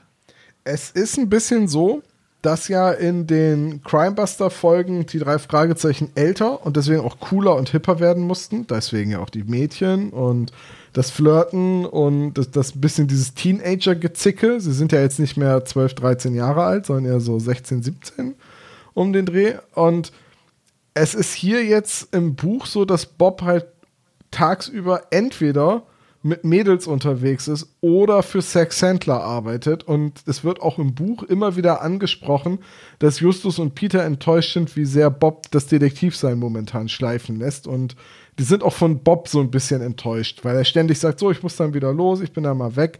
Und diese Abwesenheit von Bob im Buch führt dann, glaube ich, in der Hörspielumsetzung dazu, dass eben Andreas Fröhlich kaum präsent ist. Aber Gracie durfte ja nochmal abchecken halt. Das. Das mit Gracie wird noch ganz großartig. Erinnert mich dran, wenn wir da sind. Auf jeden Fall, ja. Gut, äh, also Peter schraubt an dem Auto rum. Also ich vermute aber, wenn er sagt 500 Dollar, dann hat er auch wahrscheinlich so viel dafür bezahlt. Er hat das Auto ja nicht geschenkt gekriegt und deswegen würde für ihn keine Marge bleiben. Also von daher finde ich das schon eine realistische Einschätzung, irgendwie, dass Peter sagt, nee, dass er da mehr Kohle für sehen muss, weil die Arbeit, die er investiert, soll er nicht für Ome machen, sondern er möchte ja gerne Geld für Kelly haben. Ja, das mache ich auch immer mich an meinen besten Freunden Frage bereichern. Wenn ich, das mache ich auch immer mich an meinen besten Freunden bereichern, wenn ich auf deren Schrottplatz mit deren Werkzeug an meiner Karre arbeite. Das, das kenne ich, das passiert mir ganz Ja, oft. okay. Okay. Aber wird denn erwähnt, welches Auto Bob fährt? Weil Kelly fährt ja auf einmal einen Käfer. Ja, Bob fährt einen roten Käfer im Buch. Ah, okay. Und Kelly fährt im Buch kein Auto. Also sie fährt Bobs Auto im Buch an einer Stelle. Ah. Also ja, deswegen okay. ist es auch eigentlich nicht Kellys Käfer im Hörspiel, sondern es ist eigentlich Bobs Käfer, den Kelly fährt. Und der Jaguar von ihr wird schon vorher, also von ihrem Vater wird schon vorher einmal eingeführt, als ihr Vater sie nämlich am Schrottplatz absetzt, damit sie da Peter treffen kann. Also es ist alles ein bisschen anders. Die hätten das weitermachen sollen. Kellys Käfer, Bobs Buick, Peters Porsche oder so. Das hätte mir sehr gefallen. Hm, Das wäre voll realistisch auch gewesen. Ja. Aber ihr, Und was ihr hat seid Justus nicht gestolpert, dass der Käfer rot ist im Buch, oder? Doch, doch, auf jeden Fall. Darauf wollte ich aber ja später darauf äh, zu sprechen kommen. Ich habe ich hab das Buch nicht gelesen, deswegen. Nee, ich habe es gerade gesagt, dass es ein roter ja, Käfer ist. es äh, so. müsste ein gelber sein, wenn es Bobs Käfer ist. Ich- Irgendwann ist Bobs Käfer jedenfalls gelb geworden. Aber hier in dem Buch hat William Arden sowieso ein paar Dinge geändert. Also äh, mir ist sofort aufgefallen, das wird auch relativ am Anfang gesagt, äh, dass du wohnst natürlich bei uns im Haus gegenüber. Also das Haus steht nicht mit auf dem Gelände des Schrottplatzes. Das ist etwas, was komplett konträr zu meiner Vorstellung des Schrottplatzes läuft. Und ich glaube, das geht den meisten von uns so, dass das Haus mit auf dem Schrottplatzgelände steht. Äh, Yep. Und hier ist es aber wirklich explizit auf der anderen Straßenseite. Und auch so eine Änderung, ähm, die Zentrale, die drei Fragezeichen haben es nicht mehr notwendig, die drei Fragezeichen unter Schrott zu verstecken. Stattdessen ist die Zentrale jetzt freigelegt und mit Telefon, Computern ausgestattet und sogar mit einem Wanzenabwehrsystem. Piu, piu, piu. Ich weiß nicht, Nicht wie, schlecht. wie man halt, weiß nicht, ob sie einen faradayischen Käfig aus der Zentrale gemacht haben, damit man dann nicht rausfunken kann oder so. Keine Ahnung, aber auf jeden Fall haben sie ein Wanzenabwehrsystem in der Zentrale. Vielleicht haben die da auch einfach- EMP, genau, ja. Ja, einfach ganz viele, ganz viele ausgemusterte Bleischürzen von der Röntgenabteilung drüber gelegt. Das kann auch sein, so. Als Ja, Onkel äh, Titus mal ein aufgelöstes Krankenhaus gekauft hat. Verdammte Axt, irgendwie die Zentrale ist zusammengebrochen an den, unter den Bleiwesten. Okay. Also, So, Thai Peter schraubt, Tai Auftritt. Ja, es ist, es ist, es ist super, ne? Ty kommt an, ist so voll nonchalant und sagt, ey, Boys, ich gehe mal kurz zur Tante Mathilda, yo, was essen, irgendwie. Oh, was Und, ist das denn? äh, Eine Corvair? Da habe ich erst gedacht, Genau. eine Corvette? Nee, eine Corvair. Das ist äh, ein Cabrio. Das ist diese ganze Szene, ey. Da ist alles komisch. Da, da fallen die so aus der Rolle. Ich find's nicht schlecht. Trotzdem. Ja, ich finde es Ja. nicht schlecht, aber ich mecker jetzt aus Prinzip oder worum geht es dir gerade? Nee, ich, ich find's nicht schlecht, aber es ist halt wenig drei Fragezeichen-like. Ja, und Es ist voll in Ordnung, dass man mal was Neues macht und dass das, äh, dass die, denen eine neue Nuance gegeben wird, aber es ist halt sehr, ein sehr starker Bruch. ja, verstehe ich. Und vor allen Dingen, es werden da ganz viele Sachen aufgemacht, die irgendwie, wahrscheinlich, weil es auch ähm, denen so langsam hier die Skripte ausgegangen sind aus dem Englischen, ähm, dass da noch viele offene Enden geblieben sind. Es gibt halt nämlich die Cousine von Mathilda, Amy? Amy, genau, und die hat drei Mädchen und Tai eben. Und irgendwie später hat Justus ja so, so gut wie gar keine Verwandten mehr. Okay, das kommt später dann nochmal bei ähm, dem äh, Kelch Ja, des Schicksals, Also aber so richtig verwandt sind die ja auch nicht. Ich meine, Justus So, ja. ist ja Titus Neffe, weil er der Sohn von Titus Bruder ist. So, Mathilda ist jetzt schon nur angeheiratet in die Jonas-Linie und die Cousine Amy ist ja vielleicht auch nur wieder eine von einer angeheirateten Tante von Mathilda. Weißt du, das ist Ja. wirklich sehr entfernte Verwandtschaft. eine Schwib-Cousine. Ja, irgendwie so. Also das ist ja eine, eine, eine sehr, sehr entfernte Verwandtschaft, die, die Justus da in New York hat. Aber klar, das könnte man eigentlich noch mal aufgreifen. das klingt halt irgendwie so elaboriert eigentlich schon, so was dahinter stecken könnte, so und was Thais Vergangenheit ausmacht. Das ist jetzt sein erster Auftritt in den Hörspielen. Wir hatten uns eben schon im Vorfeld darüber unterhalten. Ich kann, weil ich die englischen Bücher jetzt nicht in der chronologischen Übersicht habe, kann ich das nicht einordnen, ob Tai schon vorher aufgetaucht ist bei den drei Fragezeichen. Eigentlich ist das sein erster Auftritt und in den Büchern kommt er wohl später noch häufiger vor. Ähm, aber sonst ist das jetzt hier quasi sein One-Hit-Auftritt Ja, sozusagen. ist, ne? das ist sein Debüt und er ist halt der Tramp. ja. Ich glaube, Tai, für den ist es jetzt dieser Auftritt, das ist auch so der Auftakt, glaube ich, in den Büchern dieser Ära, wo er dann auf dem Schrottplatz lebt, sich da Geld zuverdient und mit Peter an Autos rumschraubt, weil die, ähm, wie heißt das, die Schlammgrube wird ja in der Ära jetzt öfters erwähnt, hier in ähm, ist das in Gefahr im Verzug? Oder es gibt irgendeine Folge, wo Peter eben schnell durch eine Bodenluke verschwindet, um sich umzuziehen, weil die Mädchen ja gleich kommen. Ja, das müsste in Gefahr im Verzug sein. So, und das, da ist Peter ja auch wieder am Autoschrauben. So, in, den, in den 50er-Folgen ist Peter halt der Autoschrauber im Team. Hat sich nicht gehalten. Nee, hat, hat sich nicht gehalten. Das ist auch Findet ihr das gut oder schlecht? Ach, ich, ich mag ja die 50er-Folgen, aber ich mag halt auch das, was danach kam. Also ich mag halt auch, dass Peter der Schloss- oder der Schließexperte geworden ist. Und Bob ist ja in den Folgen jetzt so ein bisschen zu Face geworden. Und er ist ja Face McAndrews geblieben. Also das ist ja immer noch ein Charmeur vor dem Herren. So. ja, aber trotzdem noch ein gewissenhafter Rechercheur. Ne? Also Ja, ja, ja. Dem Regisseur ist nichts zu schwören. Ne? Also das, das ist so ein bisschen zu, zu, ja, rein fusioniert, sag ich jetzt mal. Dass Peter auf einmal Ahnung von Autos hat, das kommt halt einfach aus dem Nichts, weil es halt einfach diesen Crimebuster-Sprung gegeben hat. irgendwie nachzuvollziehen, wenn man das im Amerikanischen so verfolgt hat. Für den deutschen Hörspielhörer war das dann doch schon ein krasser Sprung, fand ich so. Zumal ja auch ein deutscher 16-Jähriger noch nicht Auto fahren darf. Also Führerschein mit 17 ist ja jetzt auch noch nicht so alt, das Konzept. Und also ich konnte zum Beispiel noch keinen Führerschein mit 17 machen. Ein paar Jahre später. wir sind alt, Tom. Ja, klar, aber ich meine nur, äh, das bedeutet ja für drei Fragezeichen-Verhältnisse auch, also wenn du als deutscher Jugendlicher damals die drei Fragezeichen gehört hast, hast du dich gefragt, wie alt die denn auf einmal sind, dass sie Auto fahren dürfen und dass Autos so eine zentrale Rolle spielen. Und das halt mit 16 Auto fahren, das ist halt so ein amerikanisches Ding, ne? Ja. dass du da schon einen Führerschein machen kannst. Also du kannst ja Führerschein machen, lange bevor du das erste Bier in der Gaststätte trinken darfst. Ja, du hast auch eine Knarre, bevor du Bier trinken darfst. Also, Je nach Bundesstaat. Ähm, Ja, aber ähm, die Folge ist amerikanischer als äh, die meisten anderen drei Fragezeichen-Folgen, muss ich mal so sagen. Sowas Was- von. Allein was schon der ganze Kultur- Rassismus am Ende. Ja, okay, ja, Gringo, hä? Na, Verstehe. Gringo geht ja noch, aber äh, der Rest ja. ist so krass. Das ist wirklich ihr- krass, ja. Dann seid ihr wenigstens die bestbezahlten von allen lausigen Mexikanern. Alle, alle Ja, lausigen ja, ja, ja. Latinos. Latinos. Jake Hatch weiß echt nicht, nicht wie man verhandelt. aber da kommen wir dazu. So, äh, Ty wird verhaftet.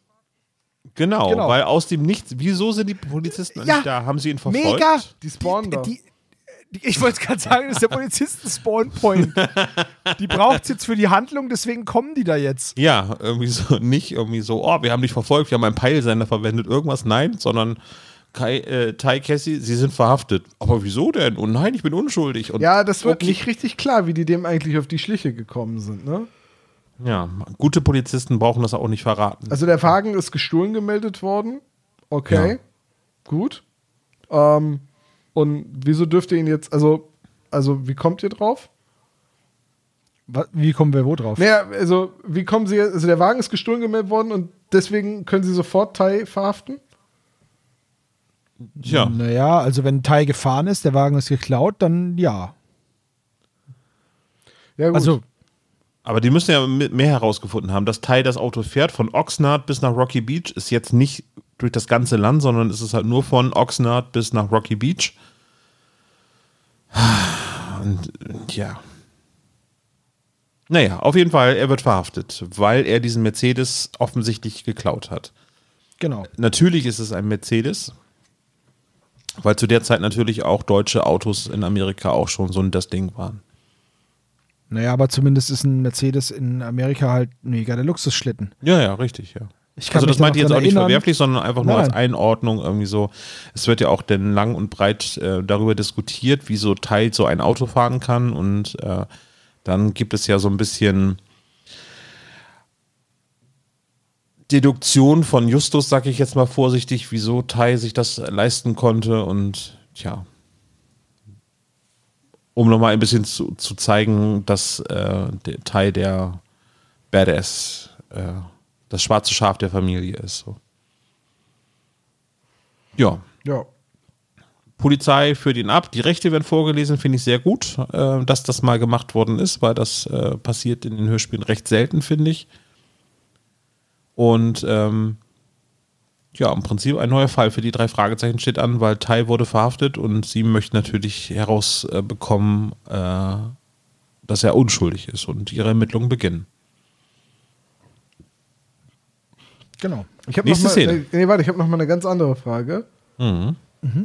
Äh, wusstet ihr als Kinder, als ihr die Folge das erste Mal gehört habt, was ein Wechselrichter ist und was der macht? Nein, null. Nö. Natürlich halt nicht. nach Autotechnik ist es halt auch. Es ist so ein bisschen der Star Trek-Effekt. Also, du meinst es einfach hier, wie heißt es, äh, Techno-Bubble? Genau. ja, Äh, also ein Wechselrichter wandelt ja von gleich in Wechselspannung. richtig? Ähm, braucht man das im Auto? Braucht man im Auto Wechselspannung? Nein.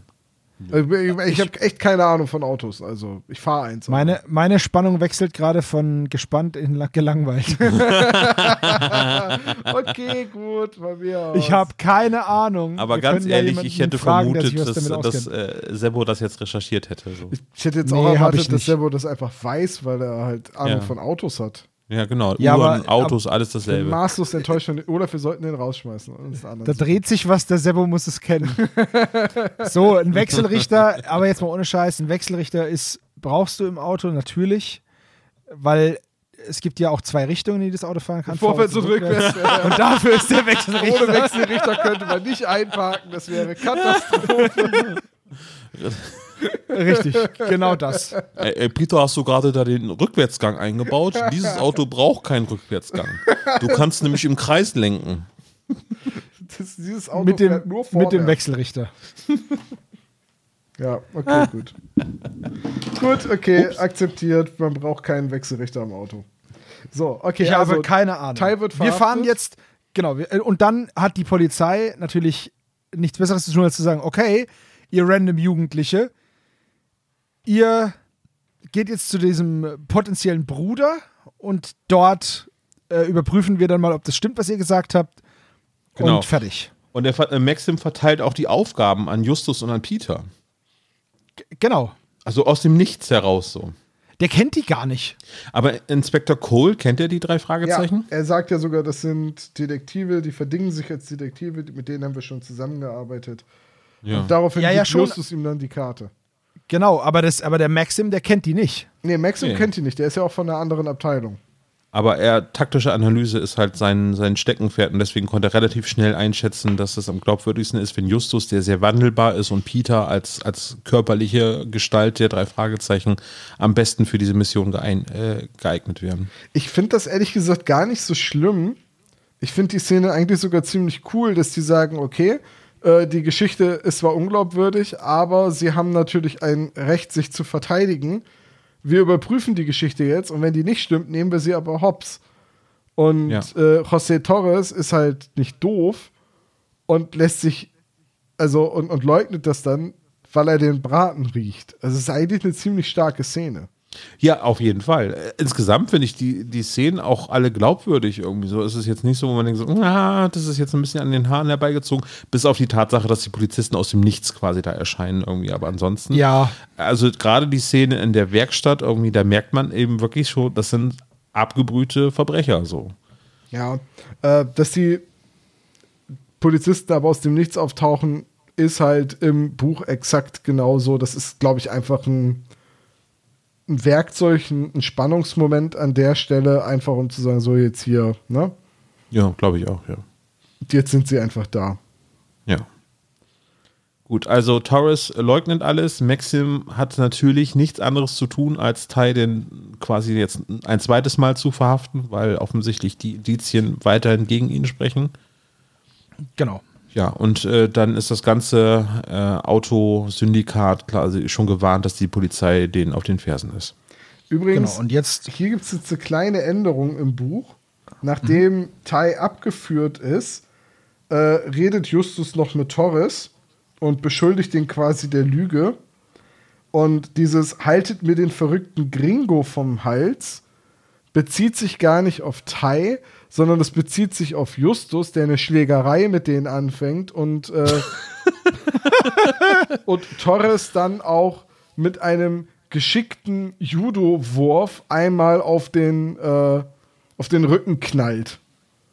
So, und ich weiß gerade gar nicht mehr, ob das im Buch immer so war, aber die, ähm, die, die Judo-Griffe und auch die Karate-Tritte und Schläge werden immer benannt.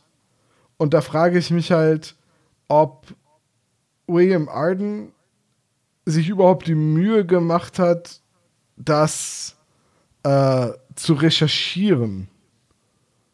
Also das richtig zu benennen. Weil hier steht jetzt sofort, Torres streckte die Faust aus und Justus ging blitzschnell in die Judo-Position. Migishi Sentai, die Beine leicht gespreizt, den rechten Fuß vorgestellt. Und dann wirft er ihn wie einen Sack Mehl im Ogoshi-Wurf über die Schulter. So, und das, das ist halt immer in kursiv geschrieben in dem Buch. So nach dem Motto, hier lernst du noch was. das finde ich sehr cringy. Ja, es gibt dann noch eine längere Szene, wo Justus Peter diesen Kampf erzählt und Peter sagt, ich hätte den einfach mit meinen Karate-Techniken, mit meinem Mawashi Giri bla bla bla äh, niedergestreckt und Justus sagt, ja, ich bin leider zu fett für Karate, aber wenn ich ein bisschen abgenommen habe, komme ich auch mit zum Karate. Solange ich so fett bin, so, also er sagt es nicht ganz so, muss ich halt Judo machen. Ich, ich finde das unfassbar. Das, das, das wirft mich immer total raus beim Lesen dieser, dieser Ja. Crimebuster. Das finde ich, das, also, wie gesagt, ich bin froh, dass es im Buch nicht, äh, im Hörbuch nicht so ist, im Hörspiel. Definitiv. Definitiv. Ja, gut, jedenfalls nach, jetzt nach dem Besuch bei Torres äh, kommt Bob mit den Mädels im Schlepptau und will eine Strandparty machen. Also er ist Party-Bob. Okay. So wie Slum Mackenzie, so Sonnenbrille auf, Partyhemd, innerlich eigentlich tot. Oh mein Gott. Ja, okay, äh, wir- wir, wir erfahren jetzt zum ersten Mal was von El Tiburon und den Piranhas. Name der Band, mega geil. Das ist ein sehr Ich find's geiler richtig Name. cool. Würde ich auch Tiburon. ein Bandshirt von tragen, ja. Ja, würde ich auch, wenn es ein T-Shirt gibt von El Tiburon und den Piranhas, dann ziehe ich das an. Ich kenne da Mega jemanden, geil. der sich, der jetzt gerade Photoshop öffnet und, und, und äh, ein Logo designt. Und Johannes, ich trage Größe L. Ja, ich, ich auch. Ich auch fast, fast, ja. Ich auch, aber ich nehme drei T-Shirts, Zwinker. Ich hätte gerne dreimal L. Zwinker, zwinker. ich hatte So. übrigens noch Ich, nachgesehen. ich habe Größe 3R, das ist in Reacher-Größe. ich trage Größe R für Reacher. Äh, Tiburon ist übrigens auch ein Ort in Kalifornien. Das ist cool. Ja, Und heißt es, heißt es wirklich Hai, ja? das heißt wirklich spanisch Hi. Vom spanischen Okay, Tiburon. ist es dann auch deren Begrüßung? Hey, Hey, Tiburon! Tiburon! Esse! ja. Nee, Ihr seid albern. Aber Tiburon, mein Gott. äh, Tiburon heißt wirklich äh, Hai und es gibt auch eine Bucht vor San Francisco, die so heißt. Und auf, Das Riff der Haie, oder? ja, das Riff der Haie. Äh, auf Haiti gibt es eine Halbinsel, die Tiburon heißt. Und, das könnte wichtig werden, weil das eine Autofolge ist, das Hyundai Coupé wird in Amerika und Österreich auch als Hyundai Tiburon vermarktet. Ah, okay. Immer noch besser als der Pajero. Ja. Aber äh, El Tiburon fährt also ein Hyundai. Voll cool. Beste Karre. Aber Lowrider, ne? Also. Ja, Oder definitiv fett. Lowrider. Das ist übrigens eine Sache, aber da kommen wir dann zu. Ähm, Das ist auch eine Sache, die man sich recht schwer vorstellen kann. Also, äh, wenn ich das als Jugendlicher, als ich das als Jugendlicher gehört habe, dauert sich ein, was ein Lowrider ist, ja, das sind doch die, die auch mit einer Hubfunktion ausgestattet sind. Ne? ja, mit so einer Ja, ja, Hydraulik, natürlich. dass die so Hüpfen, hüpfen können. können, ja. Das Ja, ist, ja. Ein, das ist ein amerikanisches Ding. Das gibt's in Deutschland nicht. Das gehört nicht zu unserer Jugendkultur oder zu unserer Gangkultur. Naja, und es gibt hier auch einen TÜV, also von daher. Es Also, gibt hier auch einen Tipp. Nachdem, wir haben alle Pimp My Ride gesehen. Wir wissen, wenn es in den USA etwas nicht gibt, dann den TÜV. Absolut. Äh, Da kannst du auch fahren, wenn du ein Loch im Boden hast. Ja, unfassbar. Ja, das war auch wirklich erschreckend. Äh, amerikanische Highways irgendwie und dann guckst du an, am äh, Straßenrand, liegen dort unfassbar viele abgefahrene Reifen, wo man denkt, oh mein Gott, passiert das hier häufiger? die werden da einfach liegen gelassen. Ja, ja, das, das äh, Aber di- dieser, aber gut, da kommen wir dann zu, ne, dieser Plan, ob das überhaupt Sinn ergibt, Autos als Lowrider zu tarnen. Also, egal, dann. So, jetzt also Bob kommt, wird überrascht, wird äh, informiert, dass Tai abgeführt wurde und weiß aber sofort, dass das El Tiburon eben eine Band bei Jake Hatch ist. Und jetzt kommt eine ziemlich coole Szene. Also jetzt, hier ist Bob super cool. Dieses mit dem, dann müssen wir halt zu Jake Hatch. Ah, das sollte niemand mitbekommen. Okay, dann machen wir das anders. Folgt mir zu Jake Hatch. Bob, was hast du vor? Vertrauen Sie mir, ich weiß, was ich tue. oh ja. So, und jetzt. Aber der hat auch alles abgecheckt, irgendwie, was nicht bei drei auf den Bäumen ist. Ja, vor allem die gute Gracie, die fünf Jahre älter ist als Bob, also die ist Anfang 20 im Buch und er flirtet so unfassbar offensiv in der Szene und nachdem er von ihr alle Infos bekommen hat, schenkt er ihr noch sein schönstes Lächeln, sagt Danke Gracie und gibt ihr einen Kuss. Well, well, well, Bobo. Ja, also Bob ist echt ein Player im, in dieser Geschichte. Macht ihr das nicht so? Also, Doch, immer, immer wenn ich mich bei einer Ständig. Kollegin auf Arbeit bedanke, küsse ich sie. Kommt Ja, super auch gut wenn ich, auch wenn, ich war letztens, ich war auch letztens auf der Stadt und habe hier ähm, einen, einen Pass erneuert. Da habe ich auch den Sachbearbeiter erst nochmal einen, Ja. einen Kuss drauf gedrückt. Also Hartmut, ne? Grüße gehen raus an dich. Habibi. Hartmut von der Stadt. ja, Also, also, deine Augen. Also, also Gracie hat auf jeden Fall was für, für Bob über. Im, Im Buch sagt sie auch noch sehr verliebt zu ihm, dass er einfach für sein Alter viel zu selbstbewusst und selbstsicher sei. Und äh, von ihm fehlt da so ein bisschen nur dieses, ach, du willst es doch auch. So, es ist so ein bisschen diese James Bond-Übergriffigkeit in, in, in Zügen. Nicht ganz so schlimm wie bei James Bond, aber ich, ich fühlte mich ein bisschen. ja, es, ist nur, es ist ja nur übergriffig, wenn man nicht super aussieht. Ja. Ja, nee, aber du weißt, was ich. Ne, Gerade so die James Bond-Filme der 60er, 70er, das ist schon noch. ja, wie gesagt, wäre James Bond hässlich, hätte es da richtig Ärger gegeben. aber weil er ja so hübsch ist, Naja. ist es ja gar kein Problem. Also, Bobo ist auf jeden Fall äh, flirty flirty in dieser Geschichte. Ja, mega. So, nachdem sie jetzt hier bei, bei äh, Gracie waren und die Infos geholt haben, geht's jetzt ab zum Pizzashack. Denn El Tiburon und die Piranhas spielen nämlich gerade einen Gig in der Pizzeria. Finde ich cool. El Würde Tiburon mich, und die Piranhas würd mich hart nerven, aber ist okay. sind auch voll die miese Band. Also, die, die machen kein Salsa oder so, sondern die machen so eine Mischung aus Salsa und Punkrock. Und es wird halt auch gesagt, dass er nicht singen kann und die anderen in der Band ihre Instrumente nicht beherrschen. Und Ja, dass sie in der schade. Pizzeria auftreten, ist sogar ein Vorteil, weil sie sonst ohne Thai da nicht hin könnten. Weil, wenn sie in einer Gaststätte spielen würden, in der Alkohol ausgeschenkt wird, dürften Justus und Peter und Bob die ja gar nicht betreten. Oh, das da ist richtig, du, ja. ja. Stimmt. Ja, weil die in Kalifornien nach kalifornischem Recht noch nicht 21 sind. Also darfst du nur in Begleitung einer Aufsichtsperson ein Etablissement betreten, in dem Alkohol ausgeschenkt wird. Wird das im Buch thematisiert? Ja, oder? das wird im Buch ganz fein säuberlich erklärt. Du darfst aber mit einer Knarre rein. Ja, das ist ja aber was anderes. Klar. Von der Knarre wirst du ja nicht betrunken. Nee, das auf keinen Fall. So, äh, Justus, wer, wer, Justus und Peter? Nee, Justus und Bob fahren dahin und reden dann mit Jay Catch und El Tiburon. Ja, genau, sie gehen Nee, halt es rein. muss, es muss Peter sein, weil äh, mit El Nein, Tiburon. es ist definitiv Bob, weil Ah, stimmt, Jay ja, Catch es ihn erkennt und sagt, Andrews, was machst du denn hier? Arbeitest du Ja, ja, Tor Sex Sender?" Torres erkennt später. Äh, Andrew- Richtig, das äh, ist ein bisschen nicht, verwirrend Ja. im Hörspiel und im Buch, weil äh, dadurch, dass bestimmte Szenen fehlen, sind immer andere Personen im Hörspiel die, die jetzt auffliegen würden, weil XY sie schon mal gesehen hat und ähm, die drei Fragezeichen benutzen im, Buch, äh, im Hörspiel auch an ein paar Stellen Namen von Charakteren aus dem Buch, die im Hörspiel gar nicht benannt werden. ist ganz Hast abgefahren. du, ein- hast du ein Beispiel? Ja, äh, der Typ, der mit der Torres wieder zurück zu seiner Bodega fahren soll, der, der Peter und Justus in der äh, tief in der Parkgarage überrascht, der, Ja. der Bewaffnete, der wird im Buch von Torres Max genannt, weil Justus und Peter die beiden eine Zeit lang belauschen und dann wissen sie, wie der heißt. Und der spielt auch noch eine größere Rolle, weil der quasi der Türsteher für diese Parkgarage ist. Äh, und im Hörspiel sagt Peter, glaube ich, an irgendeiner Stelle zu Justus, da ist Max, der Typ mit der Waffe. Dass der Max heißt, wissen sie aber im Hörspiel gar nicht, weil es gar nicht erwähnt wird.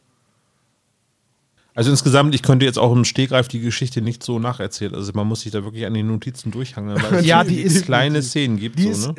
es ist, also verschiedene Leute ähm, treffen sich halt zu verschiedenen Zeiten und es ist halt wichtig, wer wen zu welchem Zeitpunkt schon mal gesehen hat. Und das macht so ein bisschen verwirrend. Finde ich.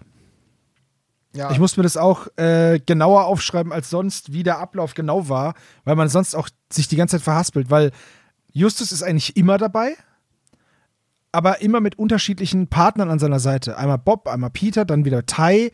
Das heißt, Justus ist einfach der rote Faden, Ja. aber der nimmt immer jemand anderen mit. aber das ist ganz abgefahren, weil die Erzähltexte von Peter Passetti sind immer genau das, dass die gleichen Personen genannt werden wie im Buch. So Justus und Bob. Im Dialog ist Peter dann aber auch zu hören und lacht da im Hintergrund. Und, und gibt so ein bisschen seinen Senf dazu. Also im Hörspielskript sind trotzdem dann immer alle drei an einem Ort und trennen sich gar nicht so oft, wie sie das im Buch tun. Und das ist dann auch wieder so ein bisschen verwirrend hier, wenn du beides kennst. Im Hörspiel kommt das, aber wenn du beides kennst, ist es total verwirrend, warum jetzt Peter auf einmal auch da ist. Warum der in der Szene nach dem Gespräch mit Hatch auch zu hören ist.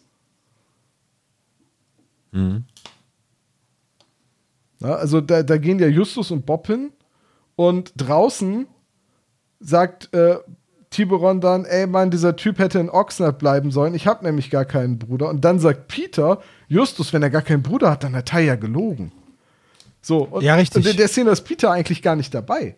Weil, wenn Peter dabei wäre, wäre dann würden Tiburon und Hedge den ja auch erkennen. So, Peter kann gar nicht dabei sein, zumindest im Buch, weil er nämlich später benutzt wird. Äh, die schleusen ihn nämlich in die Autoknackerbande ein. Aber egal, ich, äh, ich hänge euch ab. Ich merke gerade, wie, wie Olaf keinen ja, Bock nee, aber mehr du auf hast, das du Gespräch hast aber hat. schon, du hast aber recht, ja, ja. Ich habe gerade mein Fragezeichen rausgehängt, ja. Okay, also ich, ich versuche es ganz kurz zu sagen. Ähm, Im Buch trennen sie sich deutlich mehr. Und es gibt mehr Szenen, in denen bestimmte Leute nicht da sind. Es gibt auch deutlich mehr Szenen, in denen sie Detektivarbeit machen. Unter anderem eine, wo Peter sich erst als äh, Fensterputzer oder Autoputzer in der Waschstraße einschmuggelt und dann durch seine überragenden Kenntnisse über Autos zum Mechaniker Und der, Reinigungsmittel. der, der Autodiebe äh, erhoben wird. Also die holen ihn quasi in die Gang. Und das funktioniert halt nur, weil niemand bis dahin Peter gesehen hat. Und im Hörspiel hätten sie das eh nicht machen können, weil sie da Peter in jede Szene reingeschrieben haben. Das fehlt alles Ah, im, okay. im Hörspiel. Also Peter wird zum Adeptus Mechanicus so. ja, im Prinzip schon. Gut. Ähm, ich weiß nicht, ob wir jetzt jede Szene durchkauen sollten, weil ähm, das wirklich sehr schwer ist, glaube ich, jetzt für mich auch noch zu durchsteigen. Also, Also was ich sind denn kann die es ich kann's Recherche? kurz, ich kann's kurz zusammenfassen. Bitte. Halt. Ja. Also in dieser Pizzascheck-Szene kriegen sie jetzt halt nur mit, dass es eine Verbindung gibt zwischen Jake und Tiburon. So. Dann sind sie in diesem mexikanischen Restaurant, wo sie die Band nach diesem Auftritt halt beschatten. Und, ähm, ach so, wichtig, oder was heißt wichtig, interessant oder schön finde ich noch, dass in der Szene davor für Kinder und Jugendliche erklärt wird, was ein Lowrider ist. Das finde ich ziemlich cool gemacht. Das habe ich mir extra aufgeschrieben. Ähm, in, dieser, in diesem Restaurant kriegen wir jetzt noch mit, dass es eine Verbindung gibt zwischen, zwischen José Torres und Tiburon. Das heißt, die beiden kennen sich doch. Also hat, hat er auf jeden Fall gelogen, als er gesagt hat, er kennt den nicht und er hat keinen Bruder. So. Das heißt, Tiburon und diese Band wären eine super Tarnung für Autodiebe. Es ist aber noch kein Beweis. So. Und jetzt ist der nächste Morgen und sie beobachten, wie ähm, Torres mit einem gestohlenen oder vermutlich gestohlenen Cadillac in dieses Parkhaus fährt, in die Freeway-Garage, Parkhaus und Werkstatt, fährt rein, ist dann aber nicht da drin, das Auto ist verschwunden. So. Das sind diese, das sind jetzt diese nachfolgenden Szenen. Die sind alle sehr kurz und im Endeffekt passiert da nicht viel. Es wird aber alles schön beschrieben und ähm, ich finde, dass, was wir ja öfter mal bemängeln, dass die Detektivarbeit leider rausfliegt, die ist halt hier drin, finde ich. Also sie gehen halt wirklich dahin, beobachten was, beschatten, gucken sich um. Das ist halt, die machen halt diese Fußarbeit jetzt da gerade und die wird jetzt halt hier auch mal gezeigt, obwohl oft kein Ergebnis dahinter steht. Sie Es ist wird- immer nur ein kleiner Erkenntnisgewinn. Ja, sie wird gezeigt, aber auch stark verkürzt. So, es gibt dann diese Szene, wo Peter einfach ankommt. Justus Torres hat sich mit Jake Hatch getroffen und Justus ihm nicht zu und sagt, ich habe mir einen Honda Civic gekauft. Er hat einen Wechselmotor. Ja, das ist auch so eine Szene. Was zum Henker ist ein Wechselmotor? Ein Austauschmotor, das heißt, der Motor wurde ausgetauscht. Und das ist gut?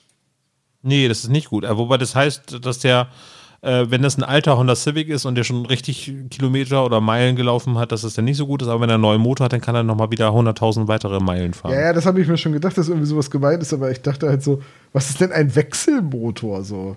Man kann zwei hier eine Schraube losmachen, da noch, dann kannst du den Motor austauschen. Kann man quasi Den kann man einfach so unterwegs rausnehmen. Machen, ein Mann alleine. Ist wie so ein Batteriefach. Du nimmst einfach, und wenn es nicht geht, dann einfach rausnehmen, kurz reiben und wieder reintun. Ja, genau. Ein Mann kann keinen Spiegel tragen, aber einen Motor austauschen. Der ist halt ein Wechselmotor. Aber bevor der Wechselmotor auf die Bühne tritt, ähm, kommt erstmal Tai frei. Und zwar Tai gegen frei. eine Zahlung von 75.000 Dollar Kaution, die Tante Mathilda einfach mal so latzt. Ja, das ist, weil Tante Mathilda Wow. Ja, ähm, Reich ist. nee, im, im Buch macht sie halt ziemlich viel Geld durch Pferdewetten. Aha. Nein, das habe ich mir gerade nicht- ausgedacht. Sagen. Nein, Tante Mathilda muss wirklich auch eine Bankbürgschaft hinterlegen und die verschuldet sich. Äh, die, die quasi einen Kredit nimmt sie auf, damit sie Thais Kaution bezahlen kann. Ich finde auch in dieser Szene ziemlich krass, dass die Mutter von Tai einfach sagt, ja, Tai war ja schon mal mit dem Gesetz in Konflikt und es ist mir jetzt egal, ob er da im Knast ist oder nicht. Er ist ein missratener Sohn, er gibt, sie gibt ihn auf. Wow. Danke für nix, Mutti. Soll ich dir mal sagen, wie ich mir jetzt so Tai vorgestellt habe, nachdem ich das jetzt so mit, mit anderen Ohren gehört habe durch äh, die Folgenvorbereitung? Nee, sag mal. Wie bei Breaking Bad, wie heißt der, Casey? Jesse? Jesse, Jesse, Jesse, nicht Pinkman. Casey. Ja. Yo, Science, Bitch. Wie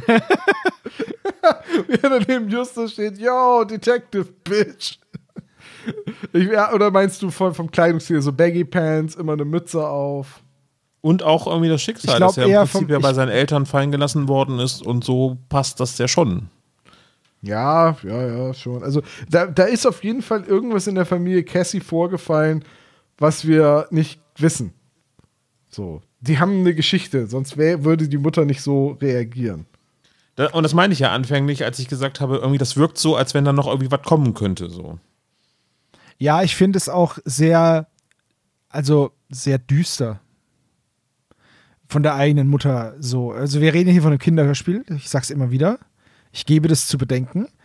Ähm, als Kind habe ich da vielleicht nicht drüber nachgedacht, aber ähm, ist schon hart von der Mutter in so einer Zeit äh, im Stich gelassen zu werden. Weil nichts anderes ist es.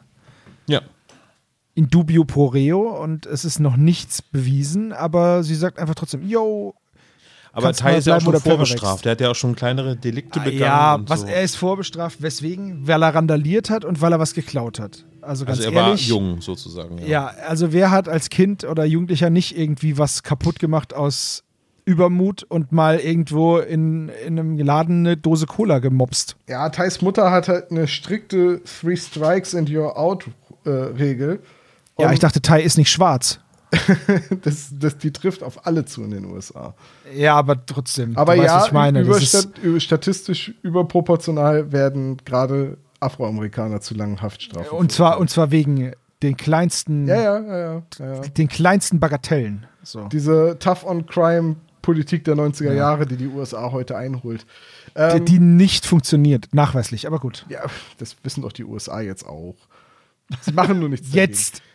es ist ihnen immer noch egal. So, was für ein Auto fährt Peter? Das muss ich euch mal fragen. Eigentlich ein MG. Da aber fährt er. Ich war, war mir nicht mehr sicher, wird es im Hörspiel gesagt? Nee, also später wird es gesagt, dass er ein MG fährt, aber in dieser Folge jetzt. Da wird nur von Peters gesagt. Auto gesprochen, ne? Ja. Peter fährt einen Fiero. Den hat er Ah, ja. von einem New Yorker gekauft. Und da war eine Kassette mit 500 Miles im Kassettenspieler fest. Bester Song. Ja, ist der einzige Song, den Peter mag. Also ganz Sebo, hast ehrlich. du die Anspielung verstanden oder muss ich dir jetzt über die ja, Straße natürlich. Na, hallo, bitte. Auch einmal habe ich was erkannt. Ich habe es extra erwähnt, weil ich wusste, dass Olaf gerade How I Met Your Mother geguckt hat. Nee, ist jetzt gerade bei Netflix ja nicht zu sehen gerade. Ach so, dann ist es eine Weile her, dass du es geguckt hast. Ja, und ich bin sehr traurig, dass How I Met Your Father jetzt erst auf Juni geschoben worden ist. Ich weiß nicht, Dann- ob das eine gute Serie sein kann. Das weiß ich auch noch nicht. Das Aber siehst du einfach so, dann hast du bis Juni noch was zum drauf freuen. Ist doch auch schön. Danach weißt du Oder- halt, war doof. Oder Ah, es wurde übrigens- halt online schon so weit zerrissen, dass ich das gar nicht mehr gucken möchte. Das ist mir vollkommen egal. Ich würde da nie was drauf geben. Übrigens, ich gucke gerade The Office. Oh, Sehr das gut. britische oder das amerikanische? Das amerikanische. Ah ja. Welche Staffel? Mit Jim und Pam. Wir sind bei Staffel 4, Aha. glaube ich. Also noch gut. Also ne, bis Staffel 7 gut. ganz Es ehrlich, das hast, du auch bei, unten. das hast du auch bei Supernatural gesagt. Das ist mir vollkommen egal, es war bis Staffel 15 toll. Ach ja. da ist es wieder. Supernatural. ja, ich dachte, ich baue es jetzt nochmal ein. So zum letzten Mal in die Shownotes. Ne? Bitte nicht mehr wieder wählen. Oh, apropos, da gibt es eine neue Serie mit äh, Jared Padalecki, Walker. Texas Ranger. Ja, es, es ist zumindest, er hat zumindest einen Cowboy-Hut auf. Oh. Ja.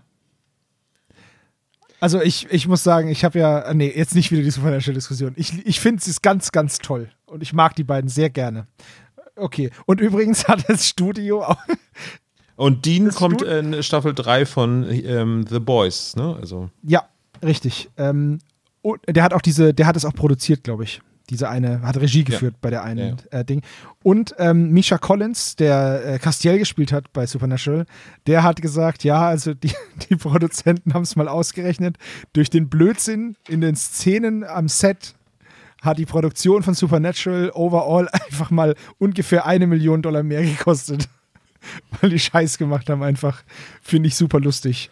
Okay. So, lass mal zurückgehen zum Beispiel. Also, es ist jetzt ein bisschen Detektivarbeit. Und eigentlich finden die drei Fragezeichen jetzt ja nur raus, äh, die Gangster sind nicht die Musiker, die Musiker sind quasi nur die Strohmänner, die die Autos überführen. Genau. Und der Plan ist, und das muss man sich jetzt auf der Zunge zergehen lassen, die klauen hochwertige Autos wie Mercedes oder neue Volvos, um sie zu zerlegen. Malen sie aber, also lackieren sie aber komplett um für den kurzen Transportweg, den sie mit dem gestohlenen Fahrzeug zu ihrer Autowerkstatt zurücklegen müssen. Und tarnen sie als Lowrider, indem sie sie mit Graffiti beschmieren. Also ein Ja. Lowrider ist in meiner Vorstellung immer ein stark getuntes Auto, das halt so eine Hydraulik eingebaut hat und halt auch eine, also eine auffällige Lackierung hat, aber ja nicht einfach mit Graffiti besprayt ist, sondern wirklich kunstvoll gestaltet, irgendwelche Flammenmuster Ja, ja. lackiert oder so. Und es ist mit so Pine-Striping, also nicht mit einfach nur was drüber lackiert. Das dauert doch, also um das so hochwertig zu machen, würde das ja einfach ewig dauern, bis die, äh, bis, bis, bis die Wagen quasi transportbereit sind, um sie den Musikern zu bringen. Und nur weil du einen Mercedes-Bund anmalst, sieht der doch nicht aus wie ein Lowrider. Das ist einfach nur ein verschandelter Mercedes. das ist auch so ein bisschen so der Fehler, der mir so ein bisschen äh, irgendwie in die Wade zwickt, weil Ja. es, es sieht aus wie ein No-Rider. Nee, das ist gar kein tiefer gelegter Wagen, aber in der Definition man- von Peter Passetti man- wird ja ja. gesagt, dass sie halt ganz kurz über dem Boden schweben. Genau, 15 Zentimeter. Und Justus erkennt, dass es kein Lowrider ist, weil unten drunter ist nämlich kein Schutzblech. So, das ist nämlich das, woran man sieht. Also man könnte natürlich, um so einen Mercedes tiefer zu legen, auch einfach mal irgendwie fünf Sack Zement hinten in den Kofferraum legen, dann hast du auch einen Lowrider. Ja, gut, hier auf dem Land sieht man sowas öfter und ich kann dir sagen, es sieht nicht so aus.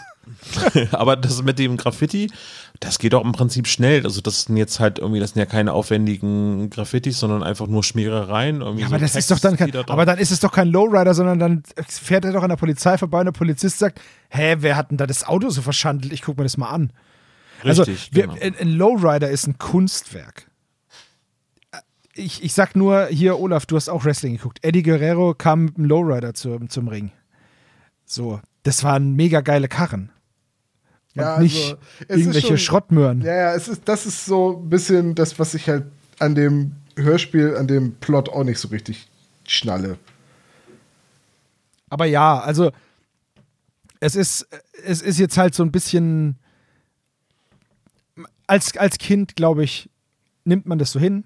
Als Erwachsener, wo man, wenn man weiß, dass es halt, was da für eine Arbeit in dem Auto steckt und so, dann sagt man halt, naja, gut, komm, so ist es nicht. Aber ähm, ich, es ist okay. Es ist ein kleiner Fehler, aber es ist okay. Sonst könntest du nicht diese, diese coole Lowrider-Geschichte da machen halt, ne? Richtig, ja. Ja. Also von daher, Ja, um das kann man an- schon ausblenden. Um was ne, so. anderes scheint es da auch nicht zu gehen. Also der Plan ist ja letztendlich, J-Catch hat eine Bande professioneller Autodiebe an der Hand, die Autos stehlen und seinen Musikern bringen, die sie dann als Tourfahrzeuge getarnt benutzen für einen Abend, um sie zu einer Werkstatt zu bringen, wo die Autos zerlegt werden und die Einzelteile werden auf einem Schwarzmarkt verkauft oder werden an nichtsahnende Genau. oder bewusst ignorierende Autowerkstätten als Neuteile verkauft. Ist ja eigentlich ein ganz kreativer Plot für drei Fragezeichen-Verhältnisse. Aber ist halt auch, auch sehr gut, bodenständig, ne? Nichts Übernatürliches, halt 100% Crimebuster-Ära. Ja, aber das macht den Fall ja nicht schlechter, ne? Also, ich weiß, hast du nicht gesagt, aber äh, da sind jetzt keine Gespenster drin, aber der Fall ist ja trotzdem nicht unspannend. Nee, der Fall ist schon spannend, auch die Auflösung, wie sie dann am Ende ähm, die verprügeln und mit Draht fesseln und dann kommen El Tiburon und die Piranhas und El Tiburon überlegt kurz, was ist für mich jetzt sinnvoller? Äh, den Typen befreien und gegen die bewaffneten Jugendlichen kämpfen oder auspacken? Und er entscheidet sich dann ja auch, weil sein Boss ein rassistisches Arschloch ist, fürs Auspacken. Ja, ja. Wow. Also, das ist. Wollen wir über die Endszene reden? Sind wir Ja, schon so wir- weit oder haben wir noch was anderes, was wir vorher Ein bisschen, was, ein bisschen was haben wir noch. Ich wollte noch Bobs Checker-Modus auf 9000 gedreht äh, hier noch mit zu, zur Sprache bringen, wenn er sagt, er bringt jetzt mal erstmal schön Gracie zum Schmelzen. Ähm, und im Hörspielskript steht drin, dass Justus sagt, naja, so gut sieht er doch nicht aus zu Bob. Ich verstehe aber im Hörspiel, naja, so gut sieht sie doch gar nicht aus. So, ich glaube, so gut sieht er doch gar nicht aus, soll das heißen, oder? Das, Ja, ja, aber ich habe im Hörspiel halt sie verstanden und ich habe es mehrfach angehört. Das, er und sie hört sich nicht ähnlich an. Hört es euch selber mal an und sagt mir dann, was Justus in dieser Szene sagt. Weil das Ding ist, Peter sch- quatscht Ich glaube, er auch sagt noch. er, aber ich glaube, er ein bisschen eifersüchtig ist so, ja. Ja, aber ich, ich habe halt verstanden, dass er, naja, gut, hört es euch an und sagt mir es dann, was ihr, was ihr meint. Okay. Ähm, auch interessant fand ich, dass die Polizei einfach mal die Daten rausgibt, all der Autos, die im letzten Monat gestohlen wurden, zwischen Santa Monica und Ventura. Naja, wie gesagt, ne, äh, Inspektor, nee, Sergeant Coulter ist ein guter Freund von Justus und als Justus da ankommt mit Tai, muss er sich auch erstmal einen einstündigen Vortrag über den neuen Laserdrucker des Kommissars anhören und äh, des, des Sergeants anhören und äh, dann leiert Justus ihm das so ein bisschen aus, aus den Rippen. Das, sind, äh, das ist halt ein Gefälligkeitsdienst, weil Justus so guten Draht zur Polizei hat. Ja, naja, gut. Aber klar, also normalerweise müsste der sagen, bist du verrückt? Ich, das kann ich dir doch nicht geben. Richtig. Ich könnte So. jetzt kurz den Raum verlassen und wenn dann jemand den neuen Laserdrucker da drüben ausprobieren Ja. will, dann könnte ich da wahrscheinlich nichts gegen machen. Ich gehe mir mal einen Kaffee holen. La di da. So könnte ich mir die Szene ganz gut vorstellen. Ja, wesentlich besser als, als ja, einfach so, hier, nimm einfach mal alles. Und dann kommt er rein und sagt: Justus, zeig mal her die Liste. Ist das nicht krass? So viel DPI. Ja. Okay, so. Ich fragte mich gerade, ob das irgendwie so etwas ist, was eigentlich Open Data wäre. Das also das ist, ähm, Das weiß ich nicht, aber ob solche Sachen so für, äh, an Bürger zur Verfügung gestellt werden können, so. Weil im Prinzip sind das ja keine Ermittlungsergebnisse, sondern einfach nur eine statistische Erhebung ist das ja im Prinzip. Ne? Ja, gut. Ich weiß jetzt nicht, ob die Daten öffentlich sind, aber hm. keine Ahnung, kann sein. Okay, also Ja. dann ähm, kommt es halt zum Finale. Justus und Tai lassen sich im Kofferraum des Jaguars, den äh, Bob als Tarnung bei José Torres abliefert, in die Werkstatt bringen. Peter, Kelly und Bob fahren dann in Bobs roten Käfer hinterher. Genau, wieso ist der Käfer rot? Weiß ich nicht, im Buch ist er die ganze Zeit rot. Also ich weiß nicht, ob das Gelb irgendwann mal von den deutschen Autoren reinkam. Umlackiert. So. äh, ja, wahrscheinlich als Tarnung. Sollte ein Lowrider sein. Da haben sie gesagt, viel besser, wenn der Käfer gelb ist. so, aber, Super gut. aber es ist im Hörspiel Kontrast so, ne, und so, ne? dass Peter, Bob und Kelly mit dem Auto dahin fahren. Ja. Ja, und im Buch ist Peter halt vor Ort, weil er ja als neuestes Mitglied in die Mechaniker-Gang aufgenommen wurde. Zu den Jets, oder wie? Ja, Oder bei er, den er, ist- Sharks? er ist es bei den Sharks. Ah, okay, ja. Die sind auch cooler. So, ähm, Und ihr beschwert euch, dass ich zu oft Dirty Dancing geguckt habe, mal ganz ehrlich. Ja. Ja, Moment, Moment, du guckst ja, halt ja, dieses- ja, nee, das ist ja guckst cool, halt, was ihr geguckt Ja, habt. du guckst Dirty, hallo, wir reden hier von West Side Story. Willst du mich jetzt verarschen? ich wollte gerade sagen, West Side Story war das erste Musical, das ich gesehen habe. In einer Schulaufführung damals. Junge, Junge, ey. Ja. Und der kommt mir hier mit Dingsy Dongsy. Mit Dingsy Dongsy und Flashdance. Kennt ihr das? Diesen, diesen Ja, Nippel ja, von klar Stefan ja. Raab? Dongsy Dangsy. Super gut. Okay, So, Äh, Endszene, Schlägerei. genau. Drei es, gibt, Fragezeichen gewinnen. es gibt einen Haufen Gekloppe. Ähm, und dann hat Kelly, dann hat Kelly die Pistole. Und dann kommen El Tiburon und seine Homies. Und dann kommt wieder so ein, so ein absoluter Dödel-Move vom Bösewicht. Ah, endlich, meine Verbündeten. Direkt mal beleidigen. Und zwar, und zwar bitte rassistisch. Habt ihr, äh, also vor allem, er ist ja wirklich, er nennt sie ja doofe Papuchos, Cholos Ja. und lausige Latinos. Ja. Und äh, also zu Papucho habe ich keine Übersetzung gefunden. Auf Bulgarisch heißt das so viel wie Slipper. Und dann habe ich das Urban Dictionary nachgeschlagen und da ist Papucho ein mexikanischer, südamerikanischer Ausdruck für einen gut aussehenden jungen Mann. Und in Teilen von Südamerika bezeichnet Papucho wohl auch einen Scherzkeks. Also Witzbold. Vielleicht ist es dann sowas wie Witzfigur.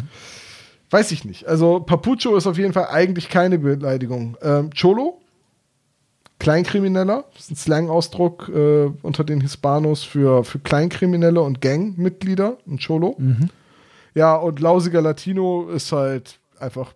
ist halt einfach eine Beleidigung. Aber dann ja, seid ihr okay. hab ich verstanden, die ja. Das- wohlhabendsten von allen lausigen Latinos, die, hey, ich habe gerade eure komplette Ethnie beleidigt, jetzt binde mich los und hilf mir.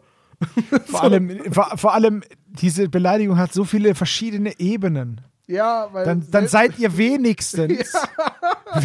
das ist schon mal das Erste. Dann seid ihr wenigstens die Reichsten, und das ist ja nicht viel, was er ihnen gibt, unter euch lausigen Latinos. Ja. Das ist einfach so alle Latinos krass. sind laut. Also Hedge ist ein furchtbarer Rassist oder er offenbart sich zumindest als furchtbarer Rassist in der Szene.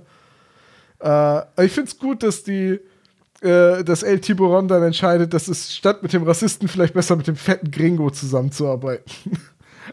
Ja, das ist auch sowas. Er nennt dann irgendjemanden fetten Gringo. Nennt er da, meint er da Justus? Ja, Weil ja, ja, mein- Ja, es, ja. Wird ja, es wird ja nicht, ja gut, aber es wird ja nicht über, über Hedges Figur gesagt im Nee, Hörspiel. aber, aber Justus ist der fette Gringo.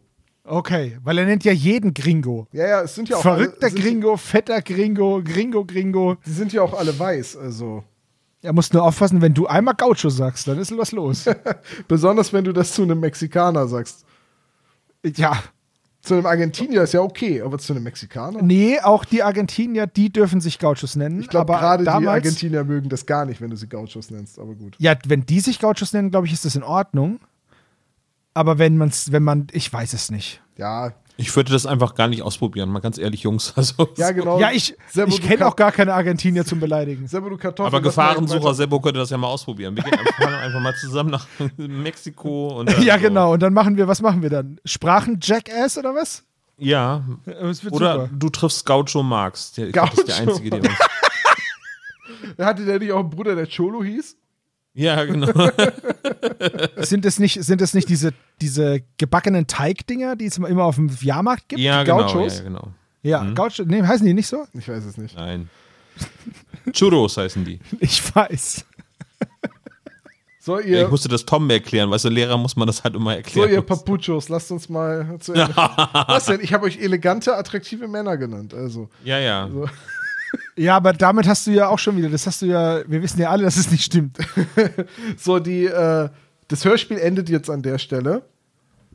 Und das ist auch überhaupt nicht schlimm.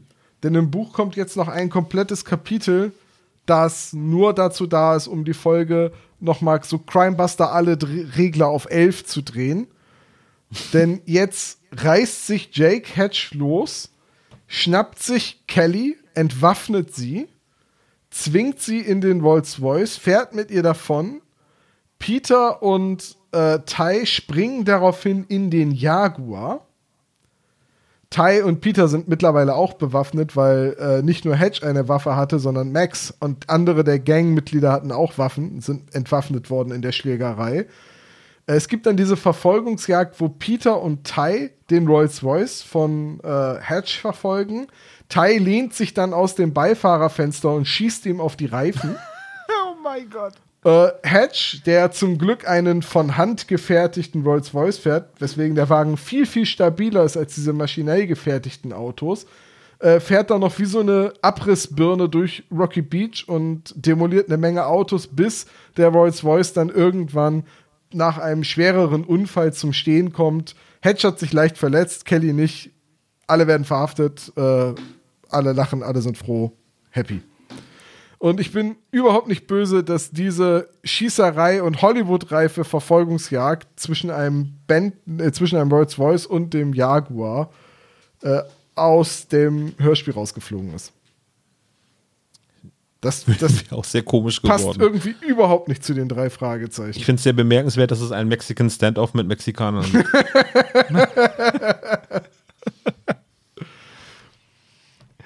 Findet ihr es nicht cool, dass Justus die Szene, also praktisch die, die Band entwaffnet nur mit Worten? Mhm. Das ist doch super cool. Ich fand es cool. Ich finde das ähm, übrigens ganz am Ende, wo du alles auf elf gedreht hast, Justus, ja, Tai, du kannst jetzt natürlich selber Bescheid sagen der Polizei, dass du hier gerade ein Ja. Verbrechersyndikat ausgehebelt hast. Aber pass mal- Oder aber. Das, ist, Oder. das sind wie diese Memes, wo Natürlich kannst du das tun, aber das wird halt scheiße. Unfassbar. So, übrigens, ähm, diese Szene, ne? Also relativ in der Mitte des Buchs gibt es eine Prügelei zwischen Peter, Justus, Torres und dem bewaffneten Max, als sie das erste Mal in dieser Autowerkstatt sind. Äh, und da sagt das Buch halt, Peter sprang, äh, äh, Entschuldigung, Peter sprang auf und riss den rechten Fuß im Yokogiri Kekomi-Tritt vor. Er traf gezielt den Revolver des Mannes, der im weiten Bogen in eine dunkle Ecke flog. Sofort setzte Peter eine Sho Shuto Uchi Rückhand seitlich gegen Max Hals nach. Der Kerl schlug lang hin und rührte sich nicht mehr. So. Dann jetzt kommt Torres dazu und dann, das war Peters Chance. Mit einem gewaltigen Mawashigiri-Stoß von hinten setzte er Torres außer Gefecht. So. Es wirkt so ein bisschen wie die literarische Variante eines Bang Puff äh, Pow aus dem Comic. Jetzt habe ich mal jahrelang Karate gemacht. Und diese Karate-Techniken und Tritte sind alle recht logisch benannt. Also zum Beispiel gibt es einen Mai Giri. Mai ist dabei das Gesicht. Und Giri ist einfach der Fußtritt. Und ein Mawashi, Mawashi heißt von außen kommend, das ist so ein, also ein geschwungener Tritt, der von außen kommt. Also ein Mawashi Giri ist einfach nur ein Tritt, den man so seitlich ansetzt. Das ist kein Stoß, das ist ein Tritt. Und deswegen, Okay. äh, und Shuto Uke oder Shuto Uchi ist eigentlich ein Block und kein Schlag zum Hals. So, deswegen frage ich mich halt so ein bisschen, entweder habe ich falsches Japanisch damals von einem japanischen Karate-Lehrer gelernt, oder äh, gib mir mal irgendwelche Wörter, die von Karate-Techniken kommen. Wir benennen das mal irgendwie das Feldkeim auf. Das würde ich so sagen, wie diese Nackentattoos, die Ente Süß-Sauer und so herstellen. Das Arschgeweih. Da steht Kriegerin auf Malaysisch. Nein, das steht da nicht. Könnte so sein, oder? Ja, wahrscheinlich. Also, es hat mich so ein bisschen rausgeworfen gestern, als dann vom Mawashigiri-Stoß war. Ich so, ja, wenn ich jemanden trete, dann ist das irgendwie auch ein Stoß. Aber es ist in erster Linie halt irgendwie immer noch ein Tritt. Und hä, was soll das alles? Tom, bist du denn der Meinung, dass äh, William Abend deswegen hier seinen letzten Fall geschrieben hat, weil er einfach. Du meinst, Danach musste er gehen. ja. Bruce Lee kam vorbei, hat gesagt, Junge, wenn ich nochmal so eine Scheiße lesen muss, dann knallt's. Und dann, zack, war er weg. ich glaube eher, dass William Arden kurz darauf im Himmel ankam und dann Bruce Lee zu ihm gesagt hat: Sag mal, was war das denn?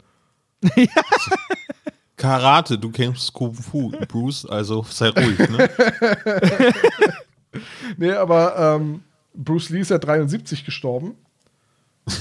Und William Arden, also Dennis Lins, äh, boah, später? Ein bisschen, ja. Ja, 2005. Also. Ein bisschen.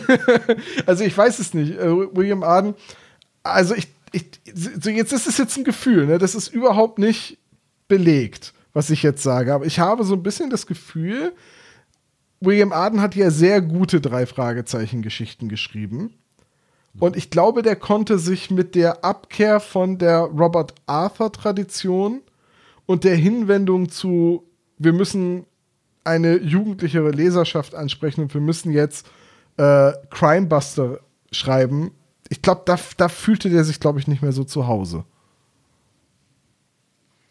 Ich, ja. Also zumindest habe ich jetzt beim, beim Lesen von, äh, von der Automafia genau dieses Gefühl gehabt, dass das irgendwie nicht mehr so seins war. Wobei da kommen ja, es kommen ja noch andere Folgen. Also es kommen ja, also äh, der Automader war ja später und das Gold der Wikinger war ja äh, auch später, oder? Äh, nee, ich glaube, die waren, glaube ich, früher, aber das sind ja diese Find Your Fate Ach ja, stimmt, genau, genau. Und Hot Wheels war 87 dann das, der, letzte, der letzte und einzige Crimebuster-Band, den er geschrieben hat. Genau. Aber dann lass es doch mal in dein Fazit mit einfließen, ja. weil ist es denn jetzt ein schlechtes Buch oder eine schlechte Geschichte von William Arden oder hast du einfach nur das Gefühl, dass er mit dem Format nicht mehr so zurechtkam? Also Fazit zur Geschichte, ich würde sagen, es ist ein cooles Hörspiel. Ich mag die Folge tatsächlich, aber es ist keine gute drei Fragezeichen Geschichte und es ist auch kein gutes Buch von William Arden und ich glaube daher kommt für mich auch ein bisschen dieses äh, dieses Gefühl, dass Arden sich mit diesem Crimebuster nicht mehr ähm, so richtig anfreunden konnte. So, der, der konnte sich, glaube ich, wie gesagt, glaube ich, damit nicht identifizieren. Wenn ich auf andere Geschichten von Arden gucke, Aztekenschwert, Doppelgänger, tanzender Teufel, äh, Teufelsberg, lachender Schatten, rätselhafte Bilder, das sind alles unfassbar coole drei Fragezeichen-Geschichten. Sogar der Phantomsee ist ein tolles Buch. Und, und, und natürlich auch meine Lieblingsfolge, die gefährliche Erbschaft. Aber, aber jetzt Automafia. Hätte ich jetzt nie im Leben gedacht, dass das eine William Arden-Geschichte ist. Und diese drei Fragezeichen machen Karate, Judo im Buch und alle sind cool und Peter kann Leuten Waffen aus der Hand treten und Justus schmeißt äh, irgendwelche Bodega-Besitzer wie einen Sack Mehl über die Schulter. Das ist alles nicht so toll das ist alles ziemlich, ziemlich drüber. Und ich bin überhaupt nicht traurig, dass alles, was so unpassend für die drei Fragezeichen ist, wie die Verfolgungsjagd mit dem Jaguar und die Schießerei und ich schieße auf die Reifen und dass das alles im Hörspiel nicht drin ist, finde ich total gut dass im Hörspiel an so ein paar Stellen dann doch wieder unsauber gekürzt wurde und dann irgendwelche Personen auf einmal Namen haben oder Peter in irgendwelchen Szenen dabei ist, in denen er im Buch nicht dabei ist, wodurch dann andere Dinge, egal. Das ist. Ja, ne? pass auf, ähm, aber wenn man jetzt die Welt der drei Fragezeichen dazu nochmal äh, zitiert, dann ist es, was du jetzt als These aufgestellt hast, im Prinzip schon widerlegt, weil Arden hat selber auf rockybeach.com geschrieben, der Verlag war nie wirklich daran interessiert, die Jungs altern zu lassen. Sie wollten das Unmögliche äußerlich so tun, als wäre die Reihe überarbeitet worden, doch im Inneren unberührt lassen. Tja, das habe ich nie so ganz begriffen, wie man die Automafia unschwer erkennen kann. Jenny, das ist halt die Lektorin gewesen, hat damals all meine weiteren Ideen für die Crimebuster, äh, Crimebusters Band abgelehnt. Meine Plots seien zu erwachsen.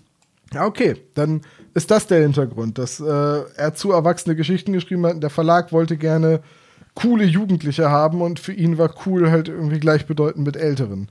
Mag sein. Wie gesagt, ich finde so, die, die Automafia ist unter den alten Geschichten ein Ausreißer und im Buch keine so tolle Geschichte.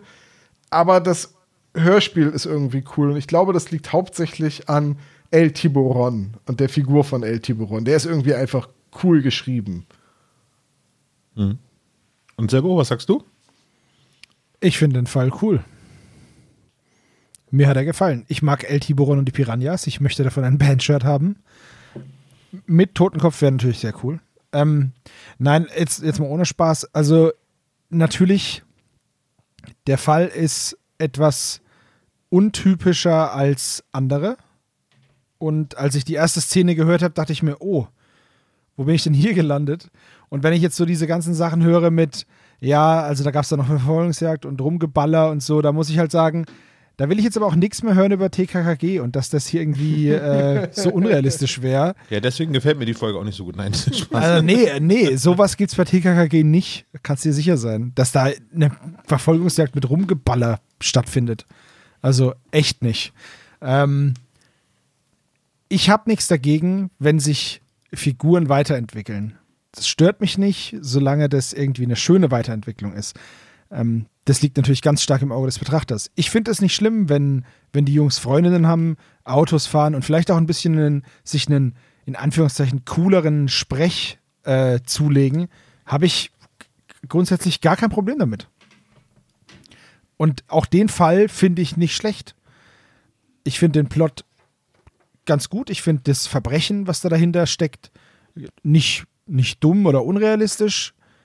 Ähm, ich bin froh, dass jetzt, nachdem ich weiß, wie das Buch weitergegangen ist, dass das Hörspiel hier diese Kürzungen eingeführt hat oder durchgesetzt hat, weil das macht es besser, finde ich. Aber alles in allem finde ich den Fall schön. Mir hat er gefallen. Ja, für mich eine antiklimaktische Drei-Fragezeichen-Folge. Tom hat eben schon die Gründe so ein bisschen herausgehoben. Sehr erwachsene, sehr hardboiled-Geschichte mit äh, Level 11 in einigen Szenen. Auf der anderen Seite hat sie irgendwie, ist im Prinzip eine gute Geschichte, sehr realitätsnah, funktioniert heute auch noch, was bei einigen Geschichten, ist ja Angriff der Computerviren, ist so ein bisschen aus der Zeit gefallen, finde ich so als Vergleich dazu. Heutzutage ist es immer noch ein Thema, dass äh, Autos äh, geklaut werden, ausgeschlachtet. Ähm, so, so ein Chop-Job hieß es, glaube ich, ne? Ja, bei das, dieser, dieser Fall, wo sie dann, oder wo sie, äh, die Szene, wo sie dann an dieses Parkhaus hinfahren, hatte ich ganz krasse GTA-Vibes. Ja, äh, auf jeden Fall. Mit Hupen genau, und dann geht die Tür auf. Ist es im Prinzip ein Thema, was immer noch irgendwie fresh ist und ähm, ja, sind halt eigentlich nicht die drei Fragezeichen, wie sie un, äh, also eigentlich konzipiert sind, so von meinem Gefühl her, aber die Geschichte ist okay. Ähm, da gibt es andere Folgen, wo man dann eher abschaltet, irgendwie so. Und die hat mir dann trotzdem gefallen, obwohl es eigentlich nicht so eine klassische Drei-Fragezeichen-Folge für mich ist. So. Ja, aber die Bandshirts, das sollten wir in Angriff nehmen, genauso wie den Klischee-Koeffizienten. Ja, die drei Fragezeichen brechen nämlich ein und kleinere Vergehen sind hier auch an der Tagesordnung. 15 Punkte gibt es dafür. Außerdem wollen sie sich irgendjemanden schnappen, ständig eigentlich, nochmal 25 Punkte. Außerdem macht Justus eine Grapefruit- und Hüttenkäse-Diät. wird im. Ja, stimmt, ja. Die funktioniert bestimmt. Die äh, also, ja. dann später durch eine Taco-Diät abgelöst wird. Das gibt 10 Punkte. Wunderbar, wie das auch argumentiert wird. Du meinst doch nicht, dass hier Fett und Kohlenhydrate beim Abnehmen helfen. Kommt auch an, wie scharf das Essen, dann geht das halt relativ schnell wieder durch den Körper durch. So, ne? Die Chipotle-Diät.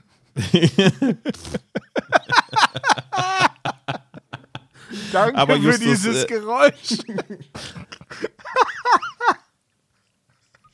ähm, Justus wird beleidigt aufgrund seiner körperlichen Fülle.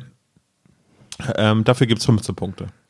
Und dafür, dass er die anderen die Drecksarbeit machen lässt, hier vornehmlich Peter, gibt es auch nochmal 15 Punkte. Wieso muss Bester ich das, Dialog in wieso diesem Hörspiel übrigens. machen? Ja, keine ja, weiß ich auch nicht. ist richtig so gut. Ist, so ist Sebo zum Klappentext gekommen. Ist richtig. Liest du den mal vor? Wieso? Ja, warum nicht? Okay. Mach halt. Bob arbeitet bei Rock Plus für Sex Sandler. Das gibt 15 Punkte. Und er ist Flirtmaschine. Ich äh, muss es einmal ganz kurz erhöhen. Dafür geben wir zweimal 15 Punkte, weil es wirklich ja, okay. unfassbar ist. Gehe ich mit. Es Im ist Buch müssten wir dafür sechsmal 15 Punkte geben. Allein wegen der fünf ja. Frauen, die Bob im Schlepptau hat. Ja. Mann, die arme Mann. Gracie einfach verfallen. Es gibt außerdem noch einen vierten Detektiv. Und zwar Tai. 15 Punkte.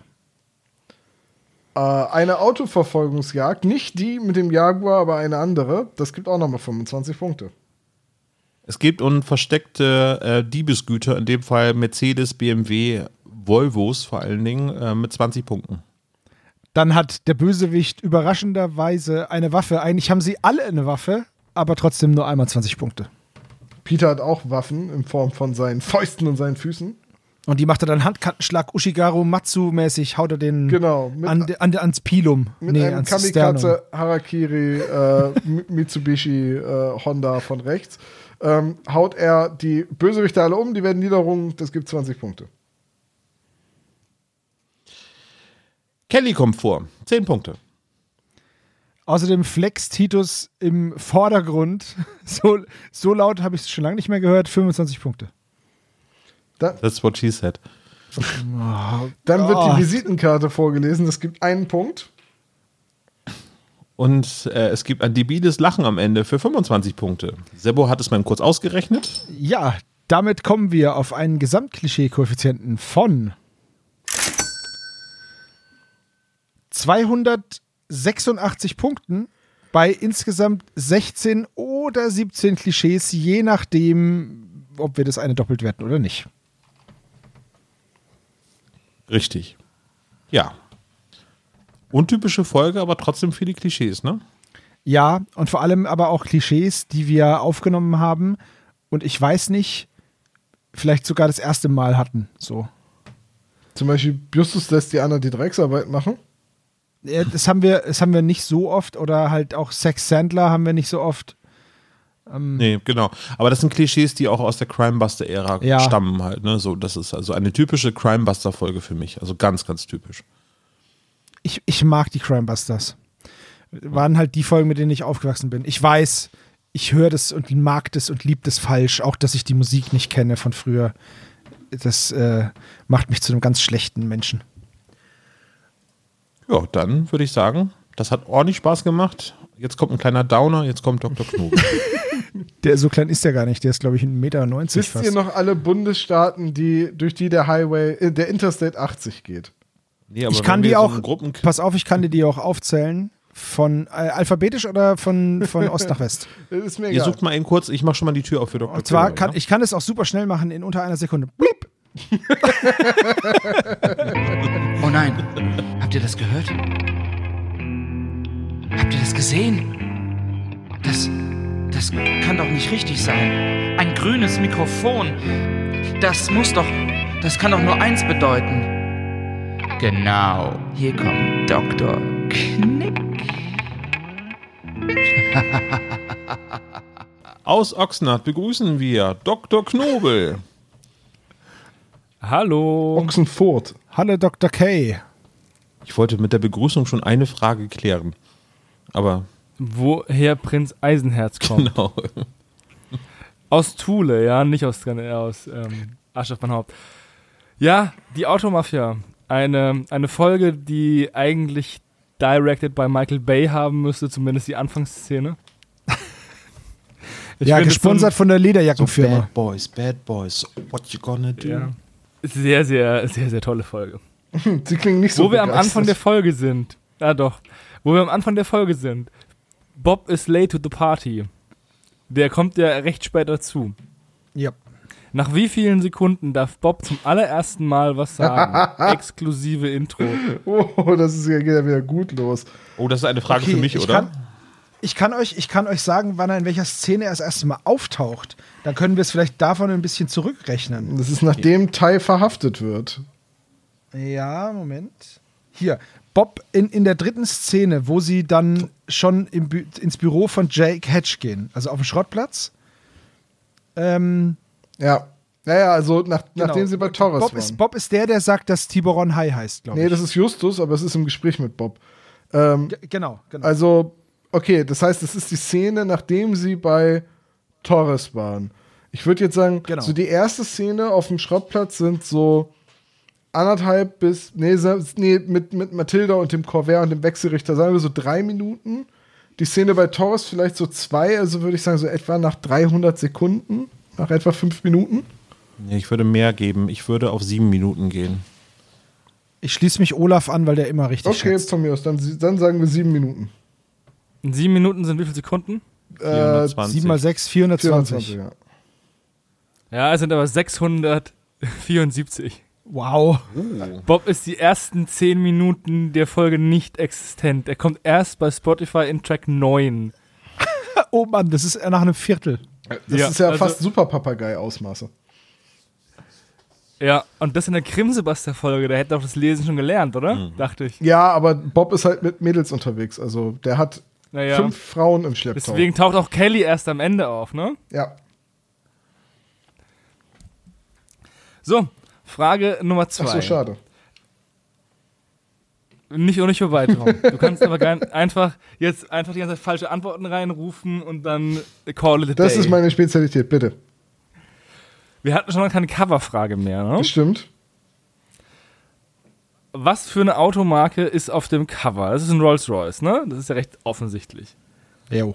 So, das wäre auch keine leichte, es wäre auch eine sehr leichte Frage. Aber wie heißt denn die Kühlerfigur vom Rolls-Royce? Die hat einen Namen. Äh, irgendwas mit E. Ähm, Engel? Nee. Die hat einen Frauennamen. Ja. Ein weiblicher Vorname. Ah, scheiße. Ich wollte gerade Emma sagen, aber das ist falsch. Nein, nein, nein, nein, nein. Ähm, ich komme drauf, ich komme drauf. Ich finde es übrigens faszinierend, dass der einzige Wagen, der gefühlt nicht genannt wird, aufs Cover gekommen ist. Also Ah, ich, ja, haben ich bin mir ziemlich sicher, dass ich den Namen weiß. Ich wollte jetzt euch nur nicht das Überlegen wegnehmen. Aber so ähnlich wie Emma oder so ist das. Er, der, der, die Figur heißt Emily. Emily, ne? Ah, verdammt, ja. Emily. Ah, ja. Eigentlich heißt sie ja Spirit of Ecstasy. Ist das so? Ja, ja, Ja, stimmt. Oh nein. aber der aber, der, aber der Spitzname Spitzname ist ist Emily. Achso, wie der Oscar Genau. in Wirklichkeit auch Academy Award heißt. Ja. Die Figur heißt ähm, Spirit of Ecstasy und die sollte vorher Spirit of Speed heißen. Und dann hat der ähm, Chef gemeint, es wäre zu prahlerisch und damit nicht britisch und deswegen heißt sie Spirit of Mhm. Ecstasy. Gott sei Dank heißt es nicht Spirit of Spirit of Guinness oder S- Spirit of Beer oder Spirit of Heroin oder so. Ja. Finde ich gut, dass man andere Drogen nimmt. Also, die Ähm, Figur heißt Spitfire Emily- Ecstasy. Und aber Emily lassen sie jetzt gelten, oder? Ich meine, ja, okay, ja. der Trivialname halt. Mhm. Okay. ich, ich bin davon auch ausgegangen, dass wir den Frauennamen. Ich habe die ganze Zeit bei Elvira. Aber das wäre ja. Wow. Das wäre jetzt auch nicht so. Und das da vorne ist Elvira. Und es ist ein. Ich hätte gedacht, dass du fragst oder dass sie fragen Dr. Knobel, was für ein Modell das ist vom Rolls Royce. Und ich hätte vermutet, dass es ein Phantom ist. Es ist, solche Fragen sind. Ich würde das auch schwer. vermuten, weil es der einzige Wagen von Rolls-Royce ist, den ich namentlich kenne. Dann, weil dann streiten wir ewig darüber, was es ist, weil es ja keine richtige Antwort gibt. Also ich, Ja, doch, ich doch. kann sagen, Antwort, weil es gibt ja eine Vorlage. die Vorlage ist ein Silver Cloud. Siehst du, dann hätte ich sogar die, diese Frage sogar gar nicht stellen müssen, weil es weiß der, der feine Herr. Ich habe das, ich hab das eh. Buch hier offen liegen, wo die Vorlage drin ist. Also ich habe hier, ja, ich schummelte auch. auch noch. wir haben halt über das Cover geredet. Und, Richtig, und da ist es halt zufällig drin. oh, warte mal, steht ja, da ja. vielleicht auch der Name von der Kühlerfigur? Äh, berühmte Kühlerfigur. Da hier steht es tatsächlich. Wenn dann der Spirit of Ecstasy, so der Beiname der berühmten Kühlerfigur, äh, bla bla bla. Das steht tatsächlich in dem Text drin, der Spirit of Ecstasy. Stimmt, ja, ja. Aber, aber Emily steht nicht drin. dann haben wir alle was gelernt heute. Nächste Frage, Dr. Der- Knobel. Ich will auch noch, noch was sagen. Der ähm, Charles Rawls, der Mitgründer, ist einer der ersten zehn Todesopfer der modernen Luftfahrt. Ach. Ein seltenes, ähm, eine seltene Ehre, aber er hat es geschafft. Und damit herzlich willkommen bei Toll. fünf überaus nutzlose Fakten mit Dr. Knobel und dem SSB. Ihr macht aber auch ganz schön Schleichwerbung für eure anderen Podcast-Projekte. Kann das sein? Irgendwie? Schleichwerbung Nur ist weil das du nicht. keine, nur weil du keine anderen hast. Oder was Oder- gibt's denn Neues in der wunderschönsten Hansestadt der Welt? In der wunderschönsten. Ich habe Hamburg. heute eine neue Podcast-Folge aufgenommen. Lübeck. Ich habe heute eine wunderschöne Folge aufgenommen ähm, für den Bremen Podcast. Die erscheint nächste Woche Mittwoch, also kurz vor unserem Live-Auftritt in Berlin. Die Folge ist so worum gut, dass worum Olaf es denn gehen? Es geht um die Neustadt in dem Fall. Ein Ah, ist- ich Stadtteil kann's auf der kaum- anderen Seite der, We äh, der Weser und äh, nicht äh, der Ort, wo Bibi Blocksberg und Benjamin Blümchen leben. Wobei ich hätte da auch Dann- zu referieren können wahrscheinlich. So. Dann bin ich da doch nicht mehr so gespannt drauf. Ich Aber wollte gerade sagen, und schon bin ich raus. Frage Nummer drei. So. Es werden ja trotzdem sehr viele Autos genannt. Namentlich. Als Modell oder als Marke? Welche alle? Okay, Honda also wir Civic. fangen vorne an. Es wird ein Honda Civic erwähnt, es wird ein Corvair erwähnt, Mercedes, Volvo, ein, Jaguar, Cadillac, der Cadillac, BMW, BMW auch erwähnt. Buick, Genau, Buick Buick. wird auch erwähnt, auf jeden Fall. Von der Polizei. Die fahren einen schwarzen Buick. Genau, was nicht. Also könnt, könnt ihr noch mal kurz. Ähm, Ja, noch wir machen von vorne. Also, Herr Dr. K., wir haben Honda Civic. Wir, wir haben Corvair, Das ist übrigens Chevrolet. Ja. wir haben, wir haben ein Cadillac, Ein Cadillac. wir haben, wir haben ein, ein Cadillac, wir haben einen Mercedes, einen äh, Buick, einen Käfer, einen, hatte ich BMW schon? BMW wird erwähnt und Volvo wird erwähnt, ja. Und Volvo. Ja.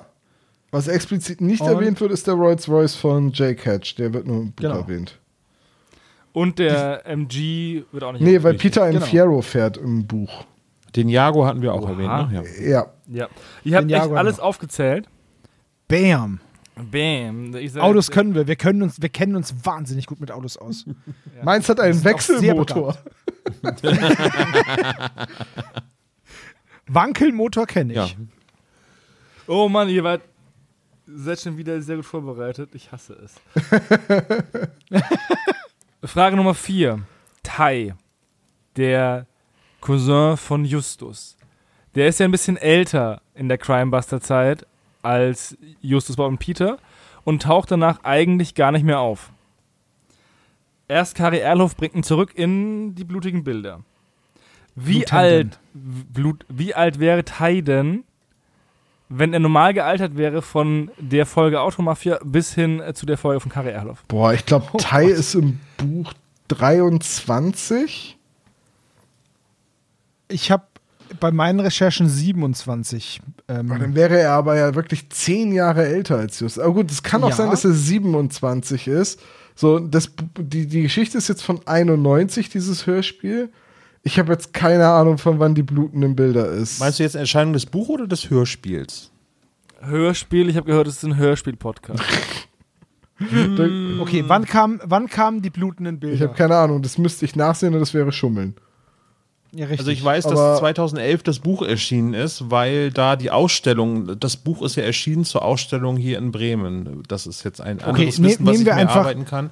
Und ich glaube, ein Jahr später ist dann das Hörspiel rausgekommen. Das heißt, 2012 ist dann die blutenden Bilder erschienen. Das bedeutet also 91 war er 27. Also äh, neun Jahre, dann sind wir bei 2000, dann nochmal zwölf Jahre, 21 Jahre drauf, dann wäre er jetzt 48, irgendwas zwischen 48 bis 50. ja, und in der Mitte liegt die 49. Und das äh, ist die richtige Antwort, weil das Hörspiel 2013 rausgekommen ist. Yeah, wir sind heute voll gut. Aber das ist auch, ne, wo du- weil du mich gerade nach dem Bremen-Podcast gefragt hast, das ist ein Thema irgendwie, dass diese Ausstellung ähm, Thai. die blutenden Bilder hier in Bremen stattgefunden hat. Also das, Willkommen zum Bremen-Podcast. Heute reden wir über So, Justus jetzt wird es aber richtig ausgestattet hier mit der. Werbung.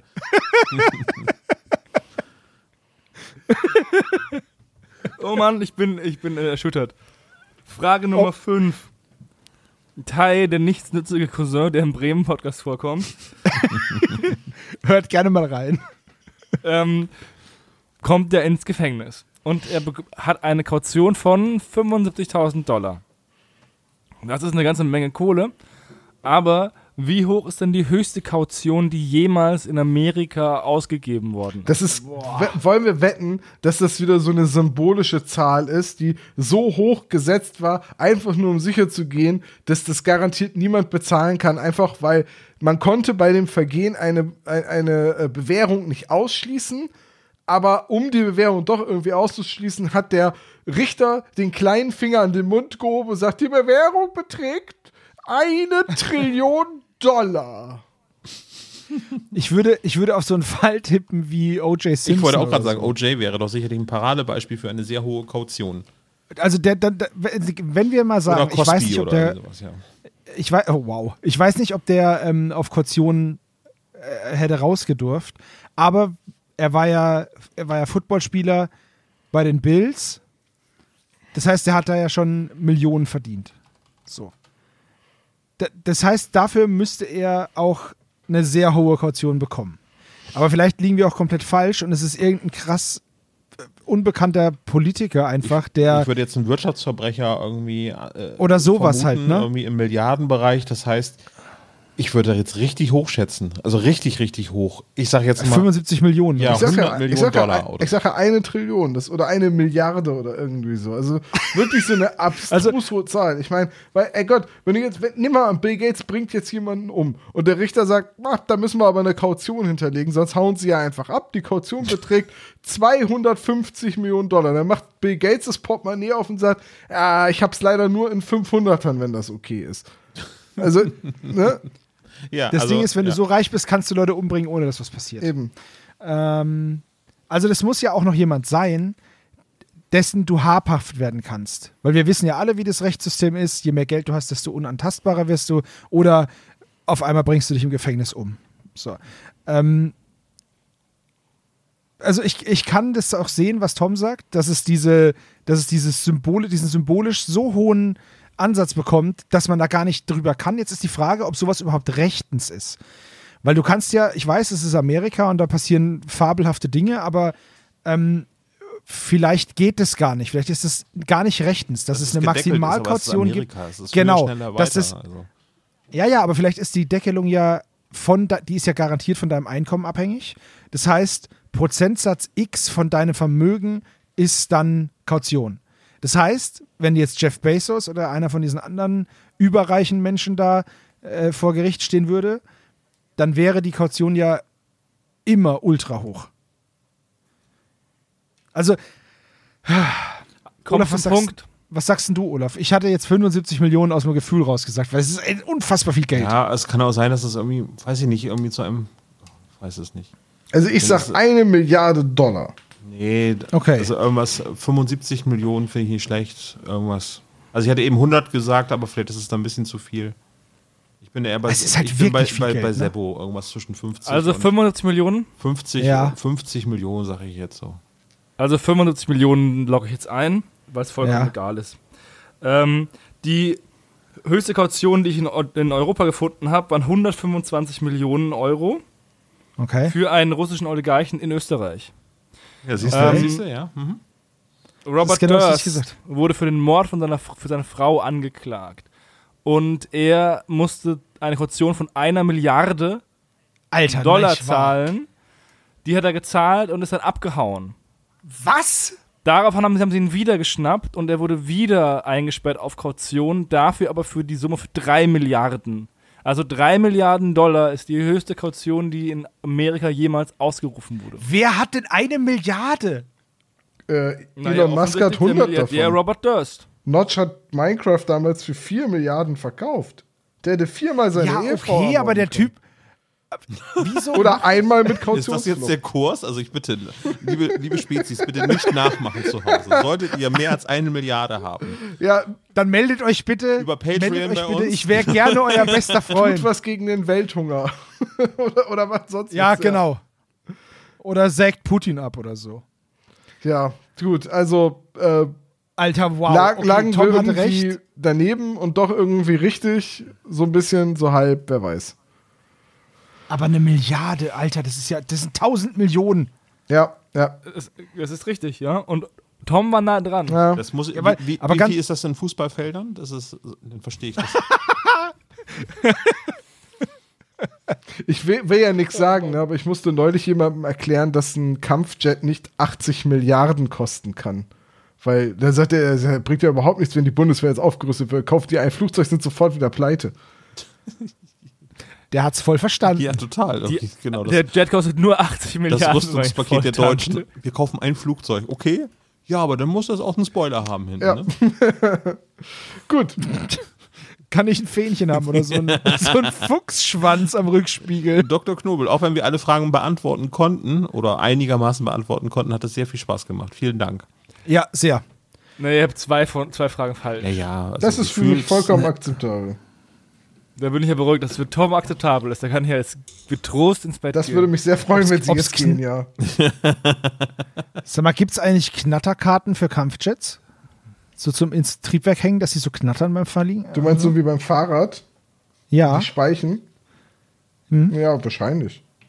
Ich wäre sehr enttäuscht, wenn okay. nicht.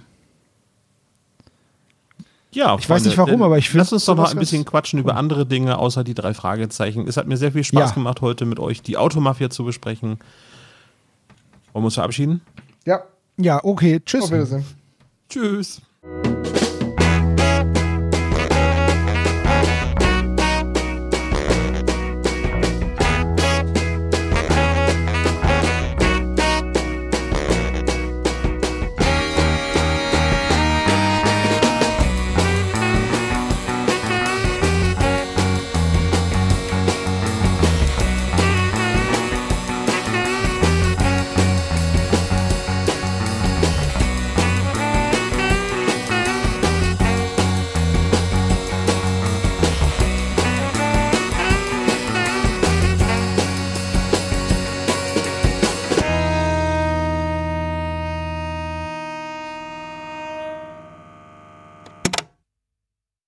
Das war der spezial gelagerte Sonderpodcast.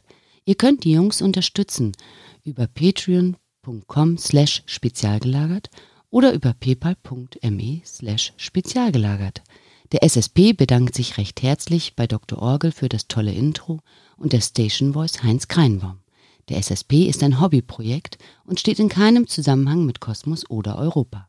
Ihr findet den SSP auf Facebook, Twitter und Instagram jeweils unter Spezial gelagert sowie auf YouTube. Außerdem könnt ihr die Jungs auf dem SSP Discord-Server antreffen. Alle Links findet ihr natürlich auf der Webseite spezialgelagert.de. Bis zum nächsten Mal.